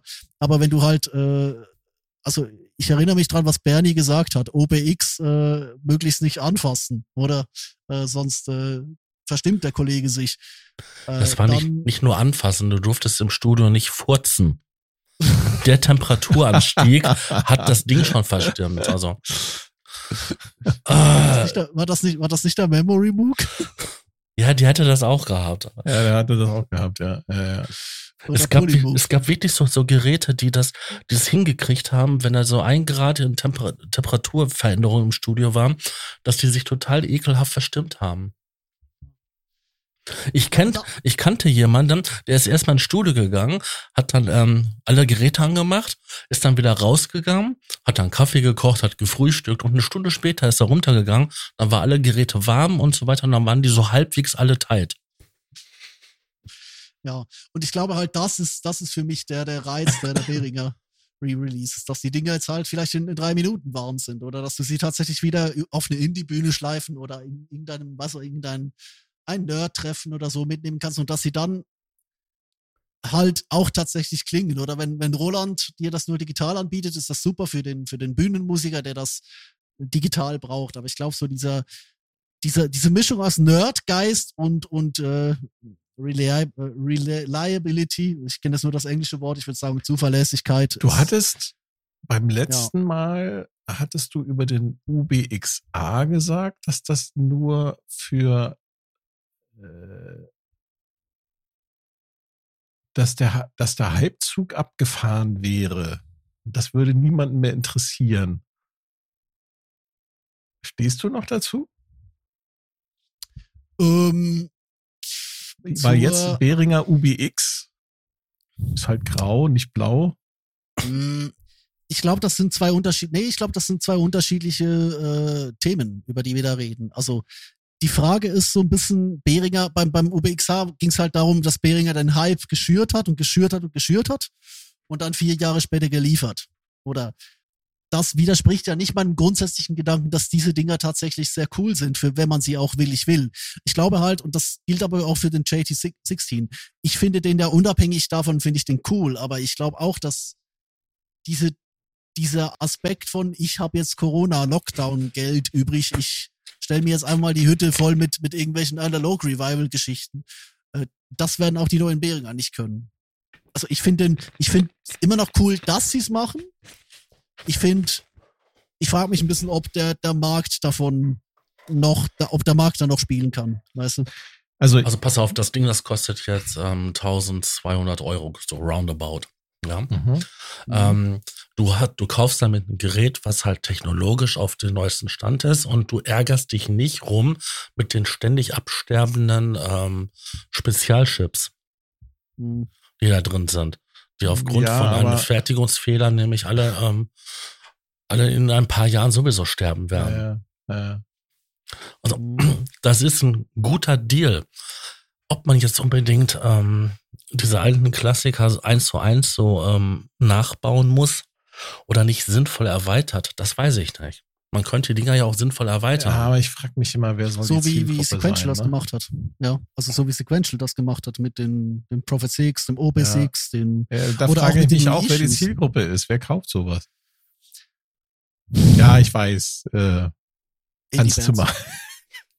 Zum Beispiel. Hans, Hans Zimmer und Behringer? Ich weiß es ja nicht. Hans Zimmer kauft, nee, aber ich, nein, der kauft nee, ich, keine Behringer, aber der kauft den Sequential Nachbau, ja. den Oberheim OBX, äh, wie heißt der? OB8X. X8 oder so. Den hat er bestimmt. Ich, ich gehe davon aus, zumindest das Rack. Also ja, aber nimm, eh überleg doch mal jetzt hier, die haben doch den, ähm, wie heißt das Ding dann da jetzt? Das haben wir letztes Mal schon angesprochen gehabt. Die haben den äh, Wavetable-Synthesizer da rausgebracht, nicht Vektor-Synthesizer, und haben mhm. das gleiche, die abgespeckte Version, aber dann wieder sinnvoll erweitert, in einen ähm, Modul reingepackt für ähm, Modul für die Modular-Synthesizer. Mhm. Ja. Äh, ja, Vectron heißt das Ding dann, glaube ich, ne? Oder so? Mhm, ja, irgendwie so, genau. Mhm. Ja. ja, das, ist, das ist doch sinnvoll. Die haben einmal diese Sache entwickelt und dann machen sie ein paar Adaptionen für andere Richtungen ich glaube halt jetzt, wo Behringer mit diesen 49ern und 61ern rauskommt, ähm, ist jetzt, ist jetzt eine, eine steile These, weißt du, also ich, ich bin in der Materie drin, aber zu wenig, um zu sagen, ob das, was ich jetzt sage, äh, tatsächlich so eintreffen wird. Aber ich habe den Eindruck, dass jetzt, wo, wo diese, es, es kommt gerade wieder eine Schwemme raus an Synthesizern, die man auch tatsächlich spielen will. Und es kommt jetzt auch so ein bisschen die Zeit, wo die Leute halt so wieder so ein bisschen weg aus dem Studio gehen. Also ich denke, Behringer hat sehr auf den Lockdown äh, zugeschossen mit den Modulen, wo du halt einfach das MIDI-Keyboard hattest und daneben halt einfach so ein Rack voller, voller, äh, keine Ahnung, Pro 1, K2, äh, Neutron Model D, mhm, oder? Mhm. Jetzt kommen die dicken Synthesizer. Und ich denke, jetzt ist halt so der, der, der Moment, wo sich willig wieder so, wie in den 80ern halt, die, die, die Studenten aus irgendwelchen Trabantenstädten ähm, äh, quasi äh, so, ein, so einen billigen Behringer oder halt auch einen Roland Geier oder auch einen günstigen, Kork so, einen günstigen, ja, äh, oh ja, genau, Microcork, warum nicht? Oder, oder ist so, ein, so eine, Wir kommen nachher noch dazu, äh, Akai MPC Key 37, oder? Also Mhm. diejenigen, die nicht fein damit sind, einen, einen Beatstep oder einen Keystep oder eine, einfach sonst ein Master Keyboard plus MacBook plus was auch immer. Ich, ich habe das immer wieder festgestellt bei den, äh, ich war neulich hier beim, beim letzten Jugendkulturfestival letzten Sommer, weißt du? Da gab's die Cracks, die halt wirklich mit einem Rack angedampft sind. Da drauf war der Mac oder ähm, die haben quasi einmal Play gedrückt auf ihrem Fuß, Foot-Switch und dann ist das Ableton-Projekt losgelaufen. Also diese Menschen gibt es oder die äh, also parallel hier noch irgendwie so eine so eine Ableton Wizard Scheiße äh, abfahren können, wenn sie gleichzeitig äh, noch Zeit haben, irgendwie keine Ahnung, sich durch die Botanik zu bumsen und noch eine Depression zu entwickeln und das dann auch noch zu Songs zu verarbeiten. Also die die gibt's halt auch, aber du hast nebenbei hattest du immer noch Bands, wo einfach, da ist einfach ein North Stage gestanden. Oder aber ein Roland Phantom 06 oder ein FH6 oder ein Mod, Mod, Mod äh, DX oder so, weißt du? Also diese, diese Pseudo-Workstations. Und ich habe einen Hydra Synth Explorer gesehen, ich habe äh, Minilogs gesehen, ganz viele Minilogs, ich habe äh, Microcox gesehen, und ich glaube, so dieser Aspekt von, wir, wir nehmen einfach einen dicken Synthesizer, stellen ihn auf zwei Clubmate-Kisten, Berge oder so, bisschen aufeinander. Das ist, das ist ja nicht tot, der Gedanke. Der Gedanke ist nicht tot. Also, äh, gerade Tame Impala hat meiner Meinung nach da eine ganze Generation an den Punkt hin beeinflusst, ähm, dass so dieser, weißt du, dass so dieser Backward, äh, also dieser, dieser dieser Retro-Synth-Fetisch auch so ein bisschen weggegangen ist vom, vom Modul oder vom Studioaufbau, sondern wirklich so ein bisschen aufs Live-Geschäft, was natürlich totaler Witz ist, weil Tame Impala Live äh, nutzt MIDI-Keyboards oder und Minimoog. Aber also verstehst du ein bisschen, was ich meine? Ich glaube, Behringer kommt da in eine Nische rein, wo du tatsächlich das äh, das vierte Jahrzehnt 80s Revival mit tatsächlich Also haptischen Geräten mit- spielen könntest. Mit anderen Worten, das, was Behringer gerade da sozusagen macht mit ihrer Produktlinie, ist vielleicht doch gar nicht so doof, wie alle gedacht haben. Und da steckt doch ein bisschen mehr dahinter, als nur ähm, ja, zu kopieren. Ja, klar. Also alleine schon von, von der Reliability, oder? Also wir machen ja uns ja, wir machen uns ja lustig darüber, über die, die neuen Synthesizer-Entwicklungen, wie, wie untauglich die sind. Und ich glaube, Behringer hat da etwas verstanden, nämlich, dass die Leute, Trophies. ja, dass, dass die Leute da einen Vibe auch kaufen wollen, weißt du? Sequential macht's richtig, aber Sequential macht's halt für 4K, oder? Und Ja, Behringer ja. macht's halt bezahlbar für äh, das Kind zur Konfirmation. oder? Ja. Ja, ja, Und das iPad antüten kannst du ja immer noch. ja. Genau. Kommen wir mal zu einem anderen Segment. Mhm. Die Leute gehen ja wieder raus. Es wird wieder Party gemacht. Ähm, was ich gar nicht mitbekommen habe, die altbekannte Pioneer DJ Marke, äh, beziehungsweise die, nicht die Marke, das ist ja eine Firma, die heißen oder hießen, ab 2020 haben sie sich umbenannt in Alpha Theta Corporation. Ist total an mir vorbeigegangen. Das ist auch total an mir vorbeigegangen. Vor allem, ich habe ein Pioneer DJ Gerät, nämlich den äh, Torise AS1, der quasi eine Stimme, eine komplette Synthesestimme aus dem Prophet 6 ist von Sequential. Klingt auch entsprechend gut. Ich mag den total gerne. Die Bedienung ist scheiße, aber er klingt einfach saugeil und ich habe halt äh, immer wieder Spaß mit dem kleinen Gerät. Ist auch mega, äh, ich klingt schon wie Dieter Bohlen, oder? Mhm. Mega. Ey, Leute, der ist voll mega. Also der AS1 ist voll mega, weil er total stabil gebaut ist und ähm, also auch für so einen DJ-Alltag auch wirklich ähm, haltbar gemacht wurde. Ne? Also da rüttelt, da wackelt nichts an dem, die Regler sind fest verbaut. Das Gehäuse ist aus Hartplastik, aber halt entsprechend dick und äh, ja, ist roadtauglich und er klingt halt auch sehr gut. Die haben jetzt tatsächlich ihr erstes Produkt rausgebracht unter dem neuen Namen, nicht mehr mit Pioneer DJ, sondern ähm, ja, sie bringen jetzt halt ihre, was ist denn das? Ihr- Ihre DJ-Systeme unter dem neuen Namen Alpha Theta raus.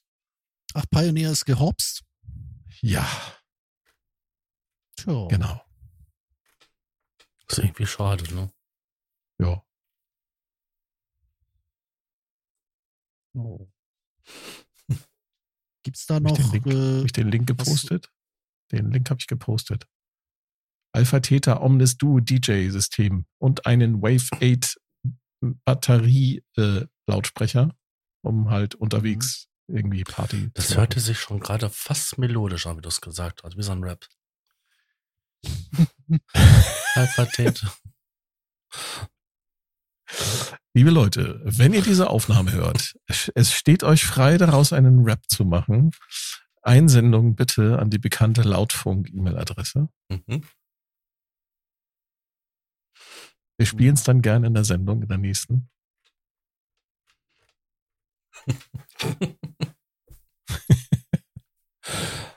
Aber sonst, sonst noch was an News? Du hast noch, hast du noch was von deinen 20 Tabs offen? Ja, ich habe da noch ein bisschen was. Er druckt uns eine Liste aus, pass auf. äh, zunächst, zunächst das äh, für mich beste und deprimierendste äh, Info gleichzeitig. Äh, das Montage-Plugin ist draußen. Und nein, es gibt's nicht einzeln.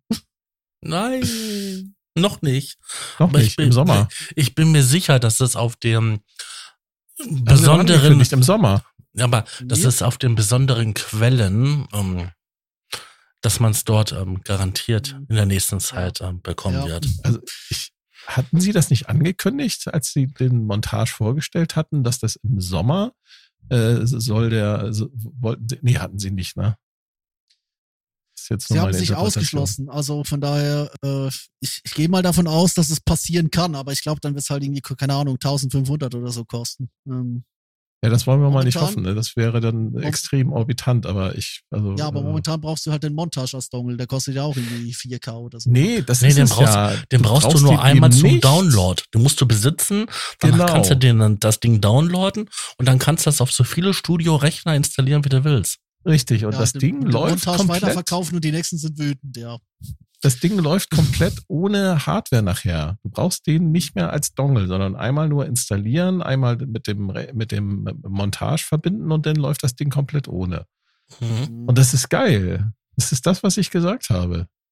ja, also die Idee ist, die Idee ist super. Äh, wir haben ja in Folge 62 Newsflash äh, Oktober haben wir recht lange drüber geredet, deswegen müssen wir hier gar nicht allzu groß ähm, drüber reden. Ansonsten Stichwort tote Firmen. Ähm, äh, Modal ist aus irgendeinem Grund immer noch da und hat äh, den Carbon 8 mal wieder ausgestellt. Ich bin immer noch so ein bisschen unsicher, ob das Ding tatsächlich äh, erscheinen wird, aber zumindest äh, scheinen sie es ja noch veröffentlichen zu wollen. Also wie der Stand bei dieser Firma ist, weiß kaum jemand. Die Webseite wurde zuletzt vor acht Monaten aktualisiert oder so. Mhm.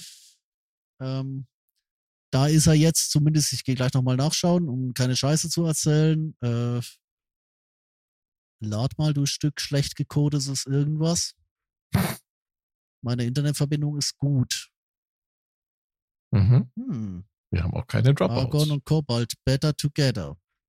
Nee, das ist immer noch die gleiche Webseite wie vorher. Also, das ist. Äh, Also kein Carbonate. ich bin jetzt gespannt. Ich bin, ja, also ich sehe ihn hier noch nirgendwo. Also ich bin jetzt mal gespannt, wann das Ding kommt, wie das Ding kommt, ob das auch wieder in drei Versionen kommt. Und dann halt die Frage, wird's für 1K äh, UVP, wird's da die Firma retten können? Ich weiß es nicht. Mhm. Also bei, bei Modal finde ich halt, ich finde es halt super schade, weil die haben sich in keiner Iteration wirklich beweisen können. Die, die Nola-Serie war sauteuer, hat kaum jemanden äh, interessiert, weil halt Digital-Synthesizer für 5K ist halt äh, eine Ansage und der analoge war so, so dermaßen äh, fragil, dass ihn auch keiner wollte. Dann kommen die Also, kompakten Es Modal, gibt so Argon. gewisse Gerüchte, was Ja. äh, die Firma angeht. Ne? Da soll es, also Missmanagement soll es gegeben haben, Mhm. Ja, das kommt noch dazu, stimmt. geschäftlichen äh, Fehlentscheidungen und äh, ja, also ich will das jetzt nicht weiter alles aus treten, Mhm. was da so an, in der Gerüchteküche rumläuft, aber es ja ist Mhm. schon, ich würde mal sagen, selbst verschuldet. Ja, also zumindest nicht. Was äh, schade ist eigentlich, ne? Weil Carbonate komplett, ist- ähm, klingt schon interessant als Face Distortion Synthesizer. Ja.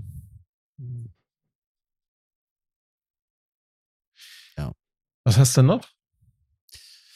Ähm, ich gehe ganz kurz mal durch, weil wir sind, ein paar Sachen haben wir schon besprochen. Es gibt von Roland mit dem Bridgecast, Bridgecast X einen neuen, ähm, das ist so ein Kuchen, von dem sich, glaube ich, ganz viele im Moment ein Stück abhauen wollen. Diese, dieser, Ja.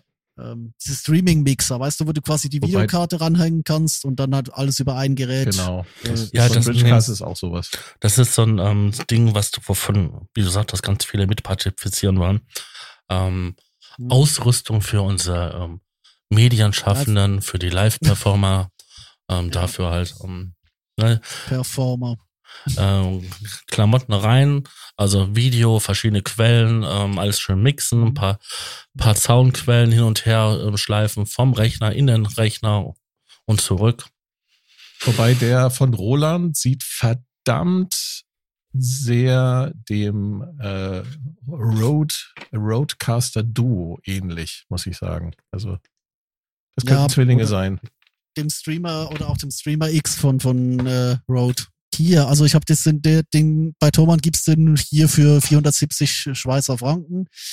Den X, den Originalen gibt's für äh, 138 stand jetzt. Ich weiß nicht, ob das äh, äh, wie, also ob der schon x-fach im Preis gefallen ist. Was hat das Konkurrenzprodukt? Streamer X von, von äh, äh, Rode. Ach, es gibt einen neuen kleinen. Ähm, Mhm, den Roadcaster Duo. Den meinte ja, ich. Den hatte ich sogar hier mal zum Testen. Ja, du hast Feedbacks gemacht damit. Schöne Feedbacks. Mhm, das war, das war cool, ne? Mhm. Hab's geliebt. Ich fand den eigentlich gar nicht so schlecht. Nur das mit dem äh, Audio-Routing, das hat irgendwie so gar nicht geklappt, wie ich wollte. Mhm. Dann deswegen habe ich das Teil eingepackt und wieder zurückgeschickt. Das ist ja auch, womit ja manche Leute, mit denen wir halt unsere Aufnahmen hin und wieder machen, ja auch ihr Problem haben. Mhm. Mhm. Ganz genau, ja. Da funktioniert dann die Audiotechnik nicht so, wie man es will. Aber jetzt habe ich ja dafür das gute 16 Rig, Arturia 16 Rig. was allerbestens funktioniert. Ich bin so happy mit dem Teil. Habe ich schon erzählt, Ich dass ich damit happy bin? Ich bin so happy. Nee, das hast du noch gar nicht. Alter, ich bin so happy. Mhm. Also ich muss auch sagen, mit meinem Minifuse 4 bin ich äh, auch wirklich. Also mit dem 1er für, für live äh, und dem 4er für zu Hause. Ich bin glücklich. Also das, Geilste finde ich halt, und das ist so etwas, was Arturia für mich genau richtig macht. Du hast diesen, dieses leuchtende Arturia-Logo und wenn du da drauf drückst, geht auf dem Rechner das Minifuse Control Center auf. Ja, geil.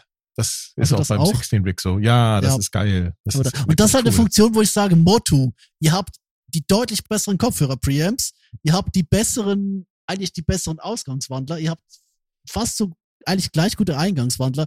Ich hätte das Motto M4 sehr gerne behalten. Aber Arturia macht's halt richtig, oder? Dieser Mixer direkt im Zugriff, du hast äh, MIDI funktioniert, es hat Standalone, es funktioniert Standalone am Dock ohne Strom, es hat zusätzlich noch einen Stromanschluss Mhm. die Ausstattung, die macht das einfach richtig. Die reden mit Leuten. Bei- Beim Motto habe ich den Eindruck, die reden überhaupt nicht. Die machen einfach. Mhm. Ähm, Genau. Ja. Ja. Ja. ja. Genug Schöne der Scheiße. Werbung Ja. für äh, die Firma. Wir sind ja ohnehin ähm, äh, auch von Heckler und Koch gesponsert. Genau, Heckler Mhm. und Koch. Ja. Ähm, Aber das soll uns nicht davon abhalten. Hast du noch News? Weil sonst könnte ich noch ich- eine. ja, ich habe noch zwei, also zwei kleine hätte ich noch. Äh, wenn wir schon von den Interfaces reden, Steinberg hat mit den Mhm. XO-Interfaces irgendwelche kleinen äh, Hässliche Dinger, hässlich. Hässlich und äh, für mich auch, also ich Hast du einen Link? Gib mal einen Link im Slack. äh, hier. Ähm, das ist auch Guck Steinberg hässlich Interface. Ja, So, jetzt, wirst jetzt du habe ich hier eins finden. Link und kann da selber mal reingucken. Okay, die sehen nicht hübsch aus, funktional. Äh, ja. Es gibt halt, es gibt ja funktional. mit Podcast Pack, es Xo. gibt sie mit Recording Pack, es gibt sie. Wisst ihr, woran mich das erinnert? An so 70er Jahre Labornetzteil-Design. Der, der, der Text hier auf der, auf der Newsseite ist geil. Darf ich mal vorlesen? Ja, bitte. Steinberg XO ist eine neue Reihe von Audio-Interfaces, mit denen Steinberg unsere Herzen erobern will. Die Spasuten nutzen doch auch noch KI, oder? Schöne Grüße an die Kollegen von Gear News. Ihr seid voll der Knaller. Das war, äh, ja. Ich glaube, die haben sich wahrscheinlich beim Schreiben auch gedacht, so, boah, ist das hässlich, komm, dann machen wir was Ironisches. Ja. Schönen Gruß Wa- an, Wattpad an Dirk von Gear gekonnt. News. Fand ich gut. Ähm, ja. Ja, 15, 15-jährige Fanfiction-Autoren ähm, würden euch zustimmen. Äh, wie gesagt, ansonsten habe ich hier noch die News, dass SSL jetzt irgendeinen Third-Party-Plugin äh, Code, äh, ähm, also SDK gebaut hat für ihre Controller. Äh, Solid State Logic. Ähm, mehr ist mir da nicht über den Weg gelaufen. Ich hätte noch vier richtig dicke News. Ähm, ich muss ich mal anfangen. Ich scroll ganz kurz noch via Synth Anatomy und finde da tatsächlich etwas, was äh, das macht mich, äh, also das macht mich auf eine Art glücklich, weil äh, ja, Zoom, die kennt man ja vor allem für ihre, ihre Field Recorder. Mhm. Ich bin selbst Mhm. ein begeisterter H1-Nutzer und Q4-Nutzer, also die, der, der Mhm. Camcorder. Hab den Mhm. jahrelang benutzt, ähm, glaube ich, also bis, bis, bis zu den GoPros eigentlich. Ähm, den habe ich, glaube ich, sogar immer noch da. Ich weiß nicht mehr, ob er funktioniert. Ich muss ihn mal laden. Und die haben halt äh, jetzt ihre bekannten Modelle, also die, die, die haben quasi ihre, ähm, ihre klassischen H-Serien, haben sie quasi neu aufgelegt. Also Genau. H1, H1, H4, H6. H4, H6, genau. Das- Je größer die Nummer, desto größer die Features. Und Mhm. Ja, äh, ja, 32 sieht Bit. jetzt aus Ähm, wie direkt aus Star Trek, wie so ein Tricorder. ja. Ja, vor allem die großen Dinger. jo, das also stimmt. ich fand bei, bei Zoom fand ich ja immer den Star Trek, fand ich ja den, den H8 oder wie hieß das Ding? ähm, Ja, genau. Das stimmt. Der, der mit dem um die Schulter tragen. ja, also der, wo man quasi den, äh, der halt so modular war mit den sechseckigen Modulen. Ähm, was man zu den Zoom-Recordern sagen muss, die äh, Zoom, als äh, Zoom damit rauskam, das war das erste Mal, dass man so einen Field Recorder äh, zu einem wirklich fairen Preis, 130 Euro quasi, äh, kaufen konnte und die waren wirklich Mhm. gut. Also die Teile sind Und- wirklich super, klingen gut. Im Gegensatz Ja, zu den haben halt- DAT-Playern am Transportabel und Äh, Praktikabel. Genau, richtig. Mhm. Also ich habe hier auch mittlerweile, glaube ich, den, den dritten, ich glaube, den dritten Field Recorder irgendwie rumliegen im Schrank. Ab und zu nehme ich die mal mit in Urlaub, nehme irgendwie Meeresrauschen oder sowas damit auf oder Vogelgezwitscher. Ich müsste, ich müsste halt mal gucken. Also ich, äh, mein, mein geliehener H1 ist schon länger zurück. Ähm, H6 habe ich mir eigentlich auch immer nur ge geliehen. Ich hätte eigentlich gern mal einen H5, aber ja, das ist halt, äh, weißt du, das ist so ein Ding, wo man ein bisschen Angst hat, dass man es nie wieder braucht, oder? Mhm. Und Ja, was so man auch noch es halt. sagen muss, die Dinger sind ja auch noch ein gutes Interface. Richtig. Mhm. Mit vernünftigen Vorverstärkern Yep. und bla bla bla. Genau, ja. Mhm. Q8 gibt's inzwischen als, als Handycam, sogar als 4K-Variante. Wow. Mhm. Interessant. Mit einem riesen Mikro oben drauf. Da war meiner noch äh, im Vergleich geradezu schnuckelig niedlich. Cool fand ich beim Q4 halt, dass man das Display abnehmen konnte und dann hatte man quasi so seine, seine Actioncam. Ähm, ja, aber das ist auch wieder ein paar Jährchen alt. Ansonsten habe ich hier noch, ähm, bevor wir zu den ganz großen Dickschiffen kommen, kurz die News gesehen, dass es von äh, Tenten Music für die Nanoboxen äh, jetzt Mhm. äh, Battery Cases gibt. Also Süß. quasi, ja. Muss man die jetzt einzeln kaufen oder kann man da mehrere Geräte mit versorgen? Also ich glaube, man kann die Geräte austauschen, aber das, ich, ich glaube, das ist so wie, ein, App- weißt du, die Apple MagSafe Battery Cases. Oder? Wo du quasi das Handy ins Case, das ein eigener Akku war, gesteckt hast. Kumpel läuft immer noch damit rum. ja. So, zweieinhalb, Stunden, zweieinhalb Stunden zwei- im vollem, in vollem, ja, was, was für ein Bullshit. Das waren jetzt zwei von vier dicken News. Was sind die letzten zwei? Ähm, ich habe einen neuen Synthesizer hier noch gesehen. Ich weiß nicht, ob, äh, ob diese Meldung. Ähm, Den Redshift. richtig, den Redshift. Was ist das? Also, äh, ein Synthesizer, hat er mir gesagt. Ich, ich blick da überhaupt noch nichts. Habt ihr den gesehen oder sehen wir hier zum ersten Mal? Also, wo war die News? War das bei Synth Autonomy? Im Slack, im Slack war die Im News. Schleck. Nee, der ist auch an äh, mir vorbeigegangen. Ich habe die News gelesen. Ähm, ich fand das eigentlich ein ganz witziges Design. Mhm. Das ist, das Besondere ist halt, dass das anscheinend ein Euro-Rack-Modularhersteller ist, der jetzt halt einen Kompakt-Synthesizer gebaut hat aus seinen fertigen Modulen. Ähm, basiert Okay. auf sogenannten Swarm Oscillator, also ein Schwarmoszillator. Äh, hat insgesamt sechs Stimmen. Ähm, basiert auf dem Eurorack-Modul von Redshift 6 äh, Demon Core und der Filter basiert auf ihrem Modul Neutron Flux Filter. So, jetzt sagst ihr, hm, hm, was ist das? Äh, also der Demon Core, ähm, jetzt muss ich erstmal den, den Text hier lesen in der News. Ähm,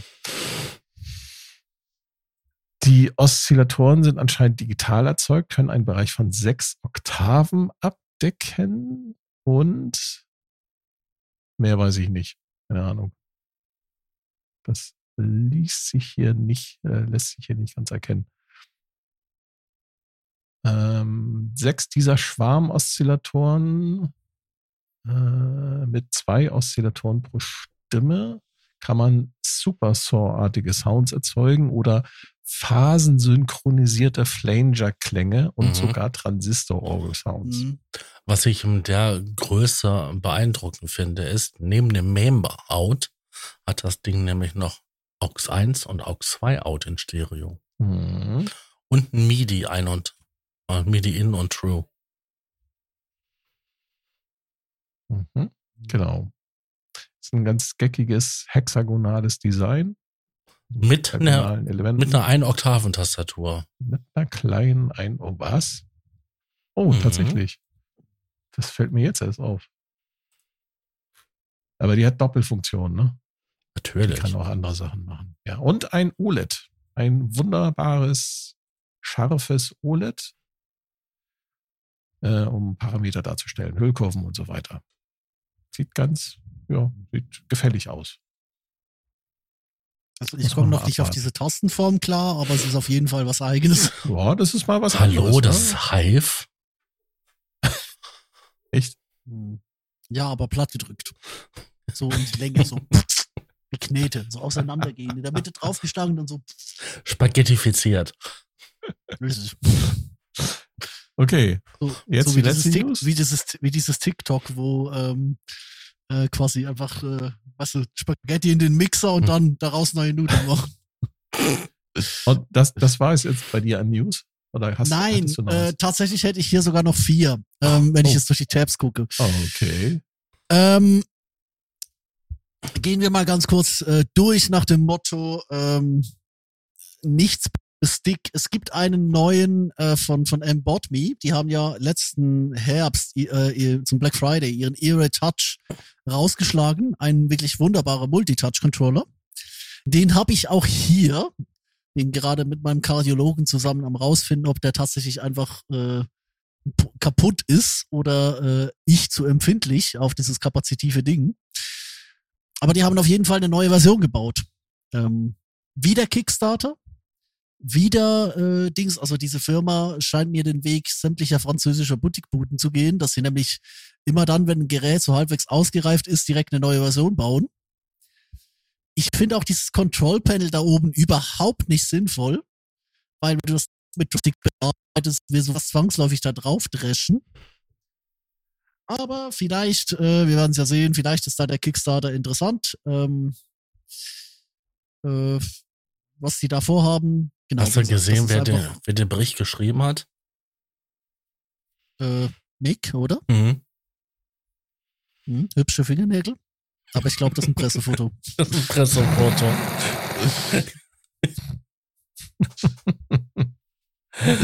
Ja. ja.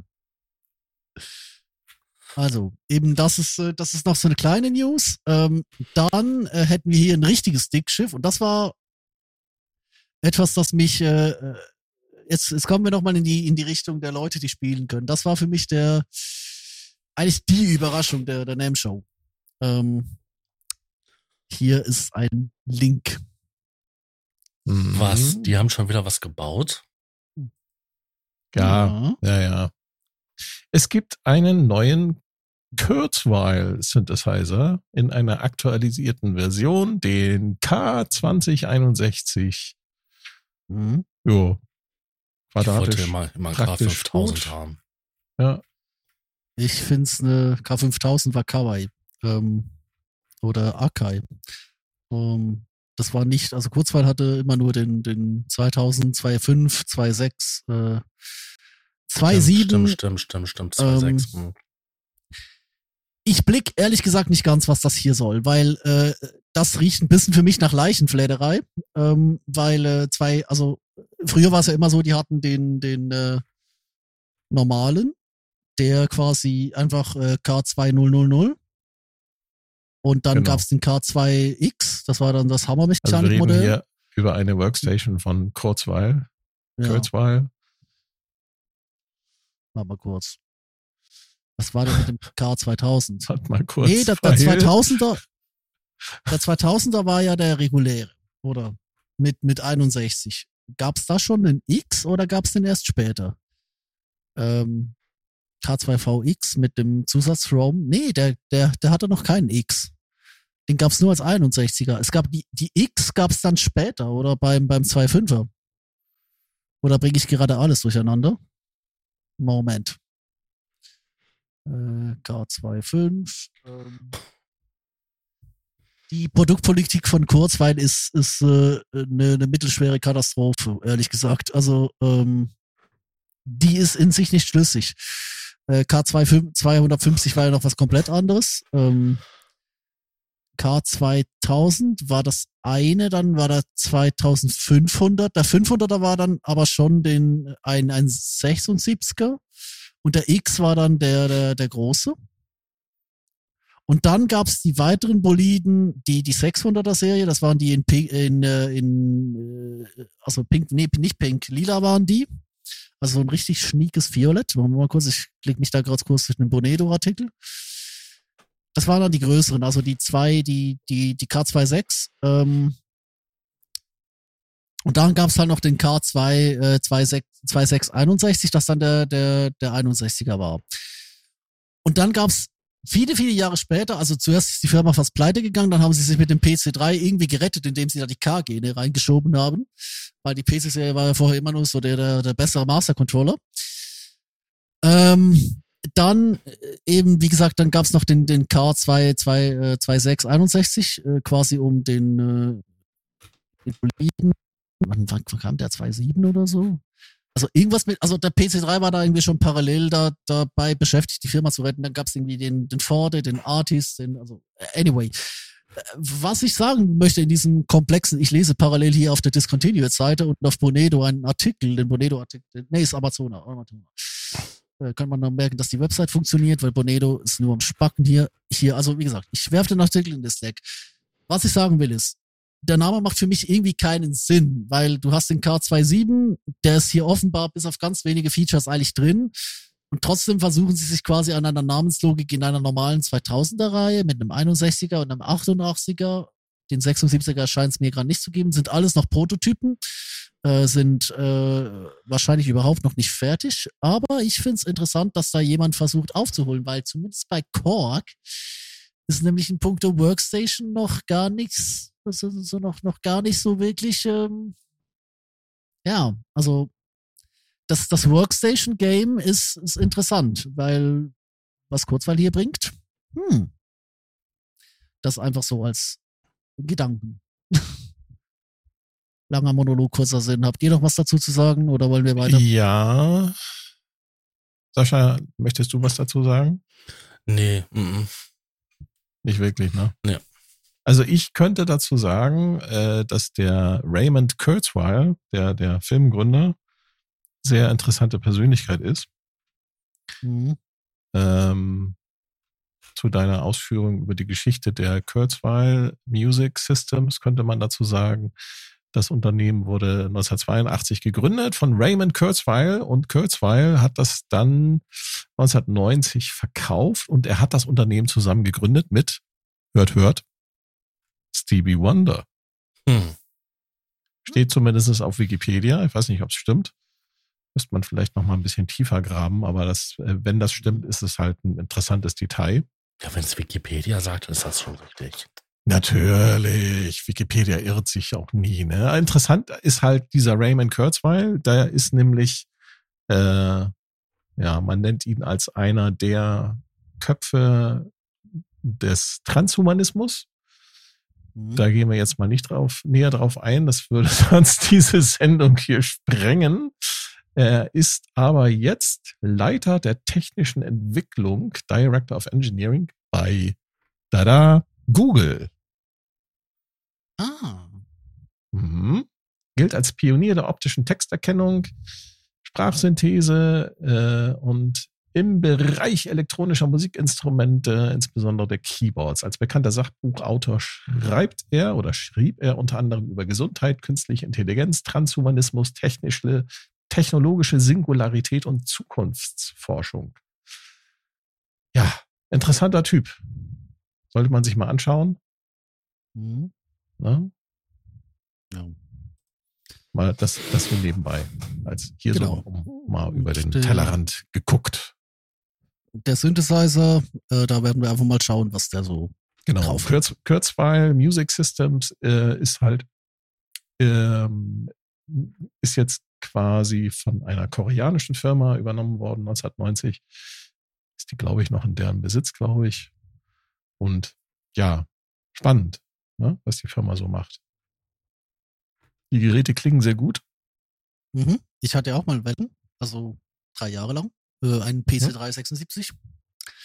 Äh, der war modifiziert von, von Microbock. Der hat da eine, eine normale Synthi-Tastatur eingebaut. Die haben sonst äh, da eher so eine halbgewichtete. Mhm. Ja, also bei, bei Kurzweil, die sind ja immer noch am Broadway richtig beliebt eigentlich. Also Kurzweil ist so, die haben einen anderen Klangcharakter als die anderen Workstations.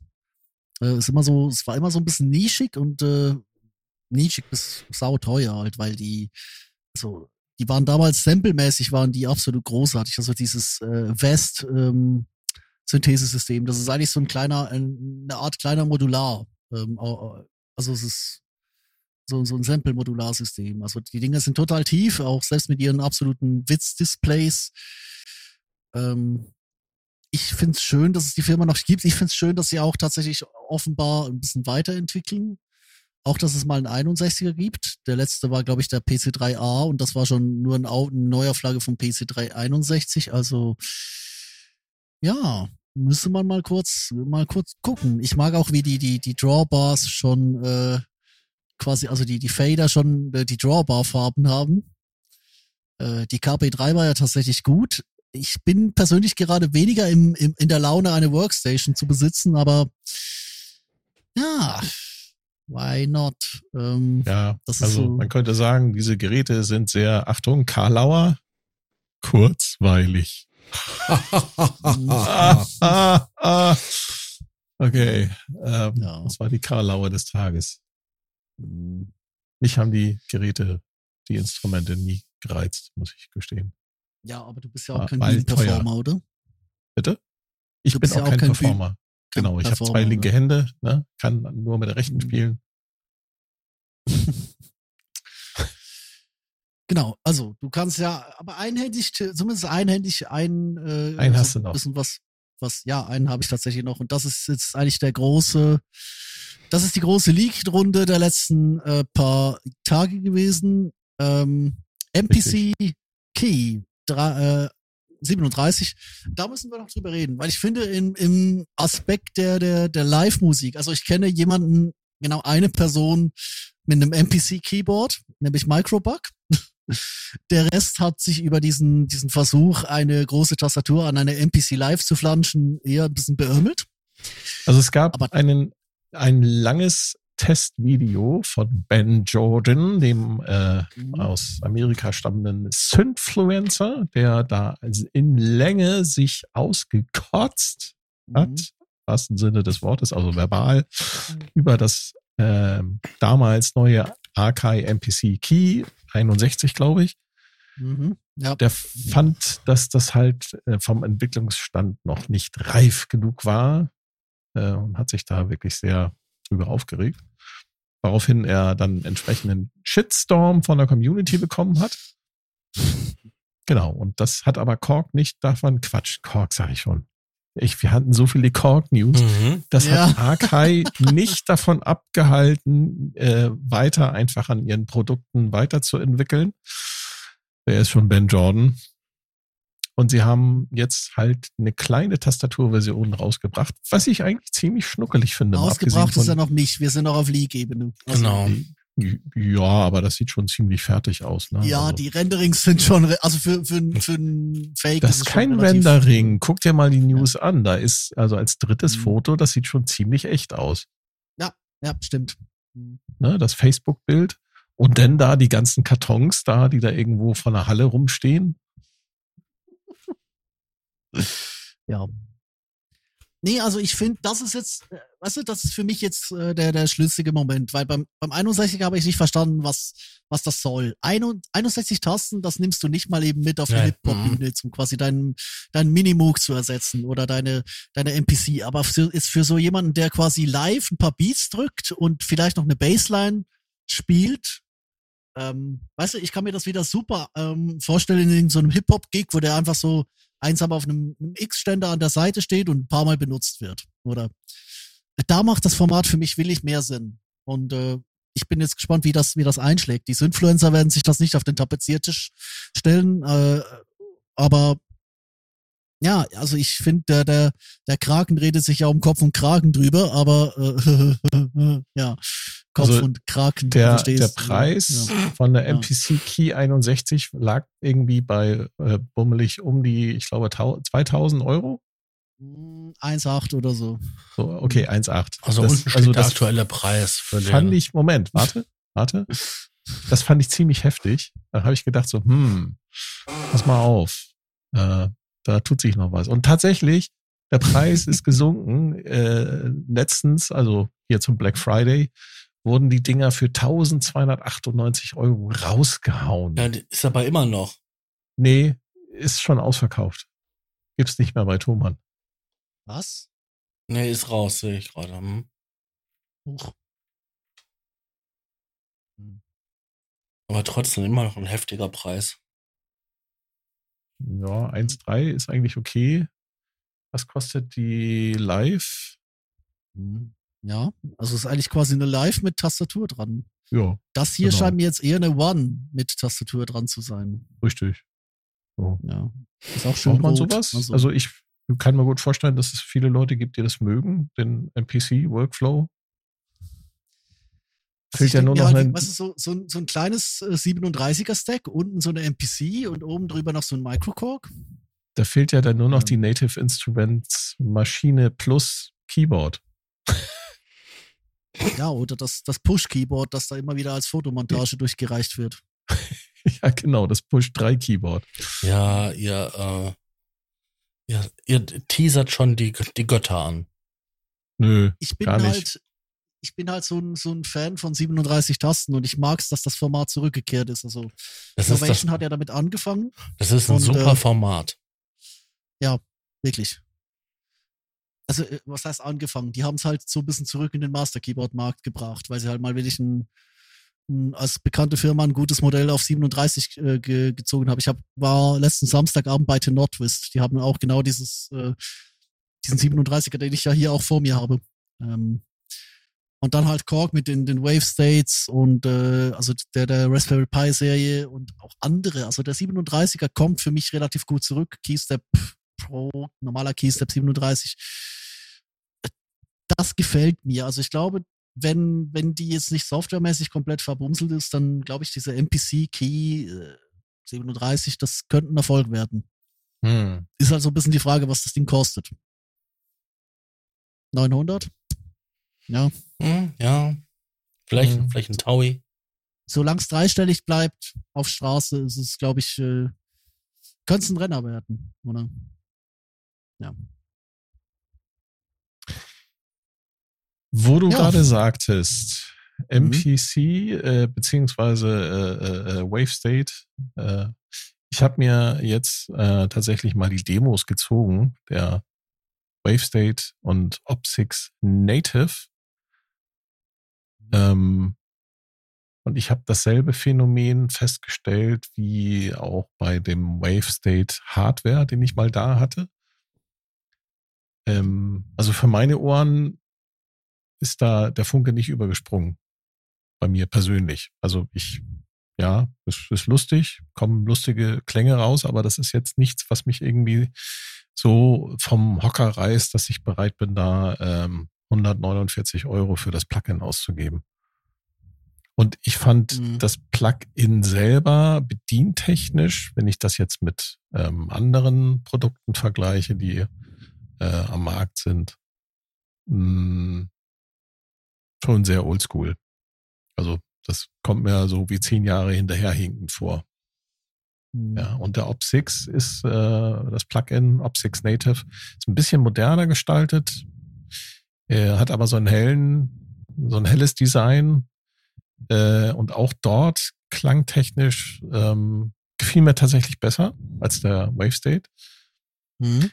Ähm, aber nichts, was ich irgendwie, ja, was mich vom Hocker gerissen hat. Ne? Ja. Also ich muss Also sagen, für mich ich ein bisschen ja, enttäuschend, muss ich ehrlich Ich habe sie sagen. ja gekauft, ich würde sie auch nicht mehr kaufen, ehrlich gesagt. Ich, das war damals so ein Black Friday Flash nach dem Motto. Also den, den Op 6 finde ich vom Konzept her sehr cool. Äh, den finde ich, äh, Bedienoberfläche ist ugly, aber es ist für mich tatsächlich mal ein FM-Synthesizer, den ich bedienen kann. Mhm. Ja, das sagt das ja schon ein paar Mal. Ja, Wave State, also ich mag's mit diesen acht Makro-Reglern, weißt du, die kannst du halt direkt ins Ableton Rack mappen. Da geht schon einiges, aber ich glaube auch, will ich so zum, für, für so richtig filigranes Sounddesign ist er nicht so gut. Und mit dem Normalstuff geht viel. Ich kenne auch wieder Leute, die mit dem Teil absolut geilen Kram machen, aber ich bin keiner davon. Also, ähm, ist nicht die Art und Weise, wie ich äh, Sounds bauen würde. Auch nicht, nicht äh, auf dem auf dem Plugin-Weg. Aber es sind ja NFL-Lizenzen, das heißt, Kork hat das Geld und ich habe sie an den Haxen. der Grund, warum ich mir den, den Modwave noch nicht geholt habe. Auch wenn der nett au- aussieht. Was ich mir tatsächlich dagegen noch hole, ist der letzte Genius-Tab, der hier offen steht. Ähm, er hat wunderschönerweise überhaupt nichts mit unserem äh, primären äh, Thema zu tun, aber es gibt jetzt die äh, Strandberg-Gitarren. Die waren ja mal Custom Shop, dann waren sie einfach nur sehr teuer, dann waren sie einfach ein bisschen immer noch sehr teuer, halt vierstellig und jetzt gibt's tatsächlich erste Modelle, die unter drei, unter die Tausender-Grenze fallen. Und ja, die rote sieht schick Mhm. aus und vielleicht hole ich mir tatsächlich mal eine zweite Klampfe. So nach zehn Jahren könnte man ja mal machen. Ja, das hat mich auch erstaunt, diese unglaubliche Flut an neuen Gitarren, ne, neue Düsenberg und wie sie alle heißen, Mhm. Mhm. ähm, alle im vierstelligen Bereich. Ähm, ich bin erstaunt, dass man im Jahre 2024 tatsächlich immer noch neue Gitarren auf den Markt bringen kann und auch tatsächlich auch noch Käufer dafür findet. Ich vermute mal, dass wir hier beim, bei den Synthesizern etwas ähnliches sehen. Ne? Hast du hier, also hast du das ganze Social Media Gitarren Revival überhaupt auch nur ansatzweise mitbekommen? Nein, erzähl mal. Ich bin neugierig. Okay. Storytime. Was habe ich verpasst? es gab eine Band namens ähm, Polyphia, würde ich mal sagen. Es war wahrscheinlich Polyphia.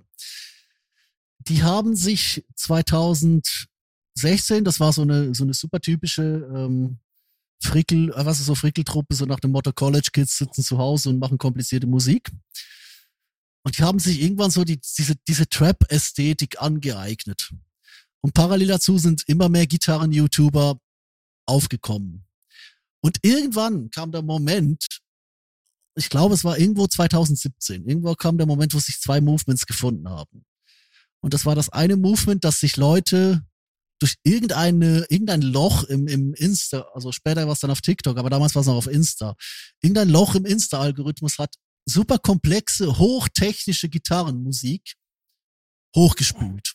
Oder Polifia waren da dabei, Periphery waren da dabei, ähm, es gab äh, Unprocessed, die sind ein bisschen später auf den Zug ähm, mitgerutscht. Man könnte sagen, es war so ein bisschen fabriziert. Ähm, Jared Dines zum Beispiel ist einer der, der, der Gitarren-YouTuber, die da richtig, also Jared Dines ist viral gegangen mit diesem wunderbaren äh, 11 Styles or 11 Styles of, of Metal Vocals oder so. Und irgendwie hat sich da eine Szene gebildet, dann kamen, äh, kamen bekannte Bands dazu, eben von, von Trivium, Matt Heafy, dann kam Dragon Force dazu und plötzlich haben einfach alle Twitch gestreamt. Und so 2016, 17, 18 und dann Corona.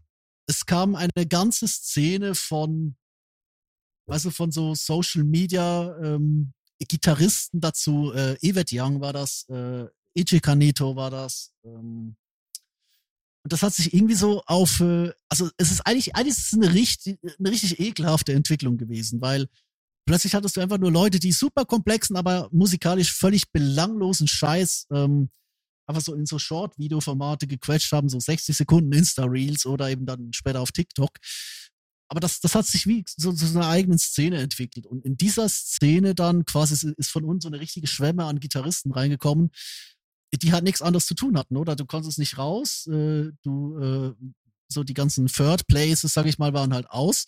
Du hattest eigentlich das Internet und ich habe wirklich den, ich, ich hatte wirklich ganz krass den Eindruck, dass sich über die, so ein bisschen vorher hat sich's angebahnt, weil du halt immer Kids hast und allein schon bei der Gitarre hast du zahlenmäßig mehr hast du Kids, die halt äh, Dinge cool finden, die halt gerade mal cool sind. Also technisch komplexer Prog Metal und und äh, äh, so das Zeug, das, das war immer, immer cool, auch schon in den, in den 10er Jahren. Aber das ist mit Corona ist da so, die Trap-Welle ist von links reingeschwappt, Social Media Short-Formate sind von rechts reingeschwappt. Äh, Polifia und Tim Henson ist irgendwo in der Mitte mit drin rumgeschwommen und plötzlich haben einfach alle diesen, ja klar, Tosin Abasi, Animals as Leaders war natürlich noch dabei. Also so richtig, das war wie so eine, wie so eine Welle des, des Short-Format ähm, super Technik-Gitarristen. Es gibt von, von Jared Dines, der, äh, eben der, der, der YouTuber, der hat jedes, jedes Jahresende quasi so eine Shred-Compilation gemacht, war einfach äh, quasi so das ein halbstündiges Video mit einem Backing-Track, wo einfach jeder mal so 20 Sekunden lang so 16 Takte sein Solo abfackeln darf.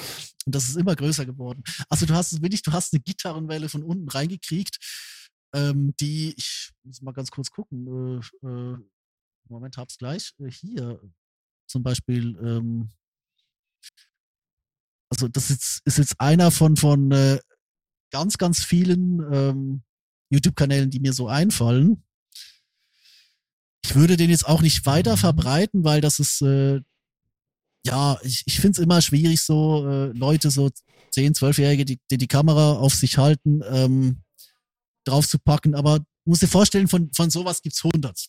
Oder?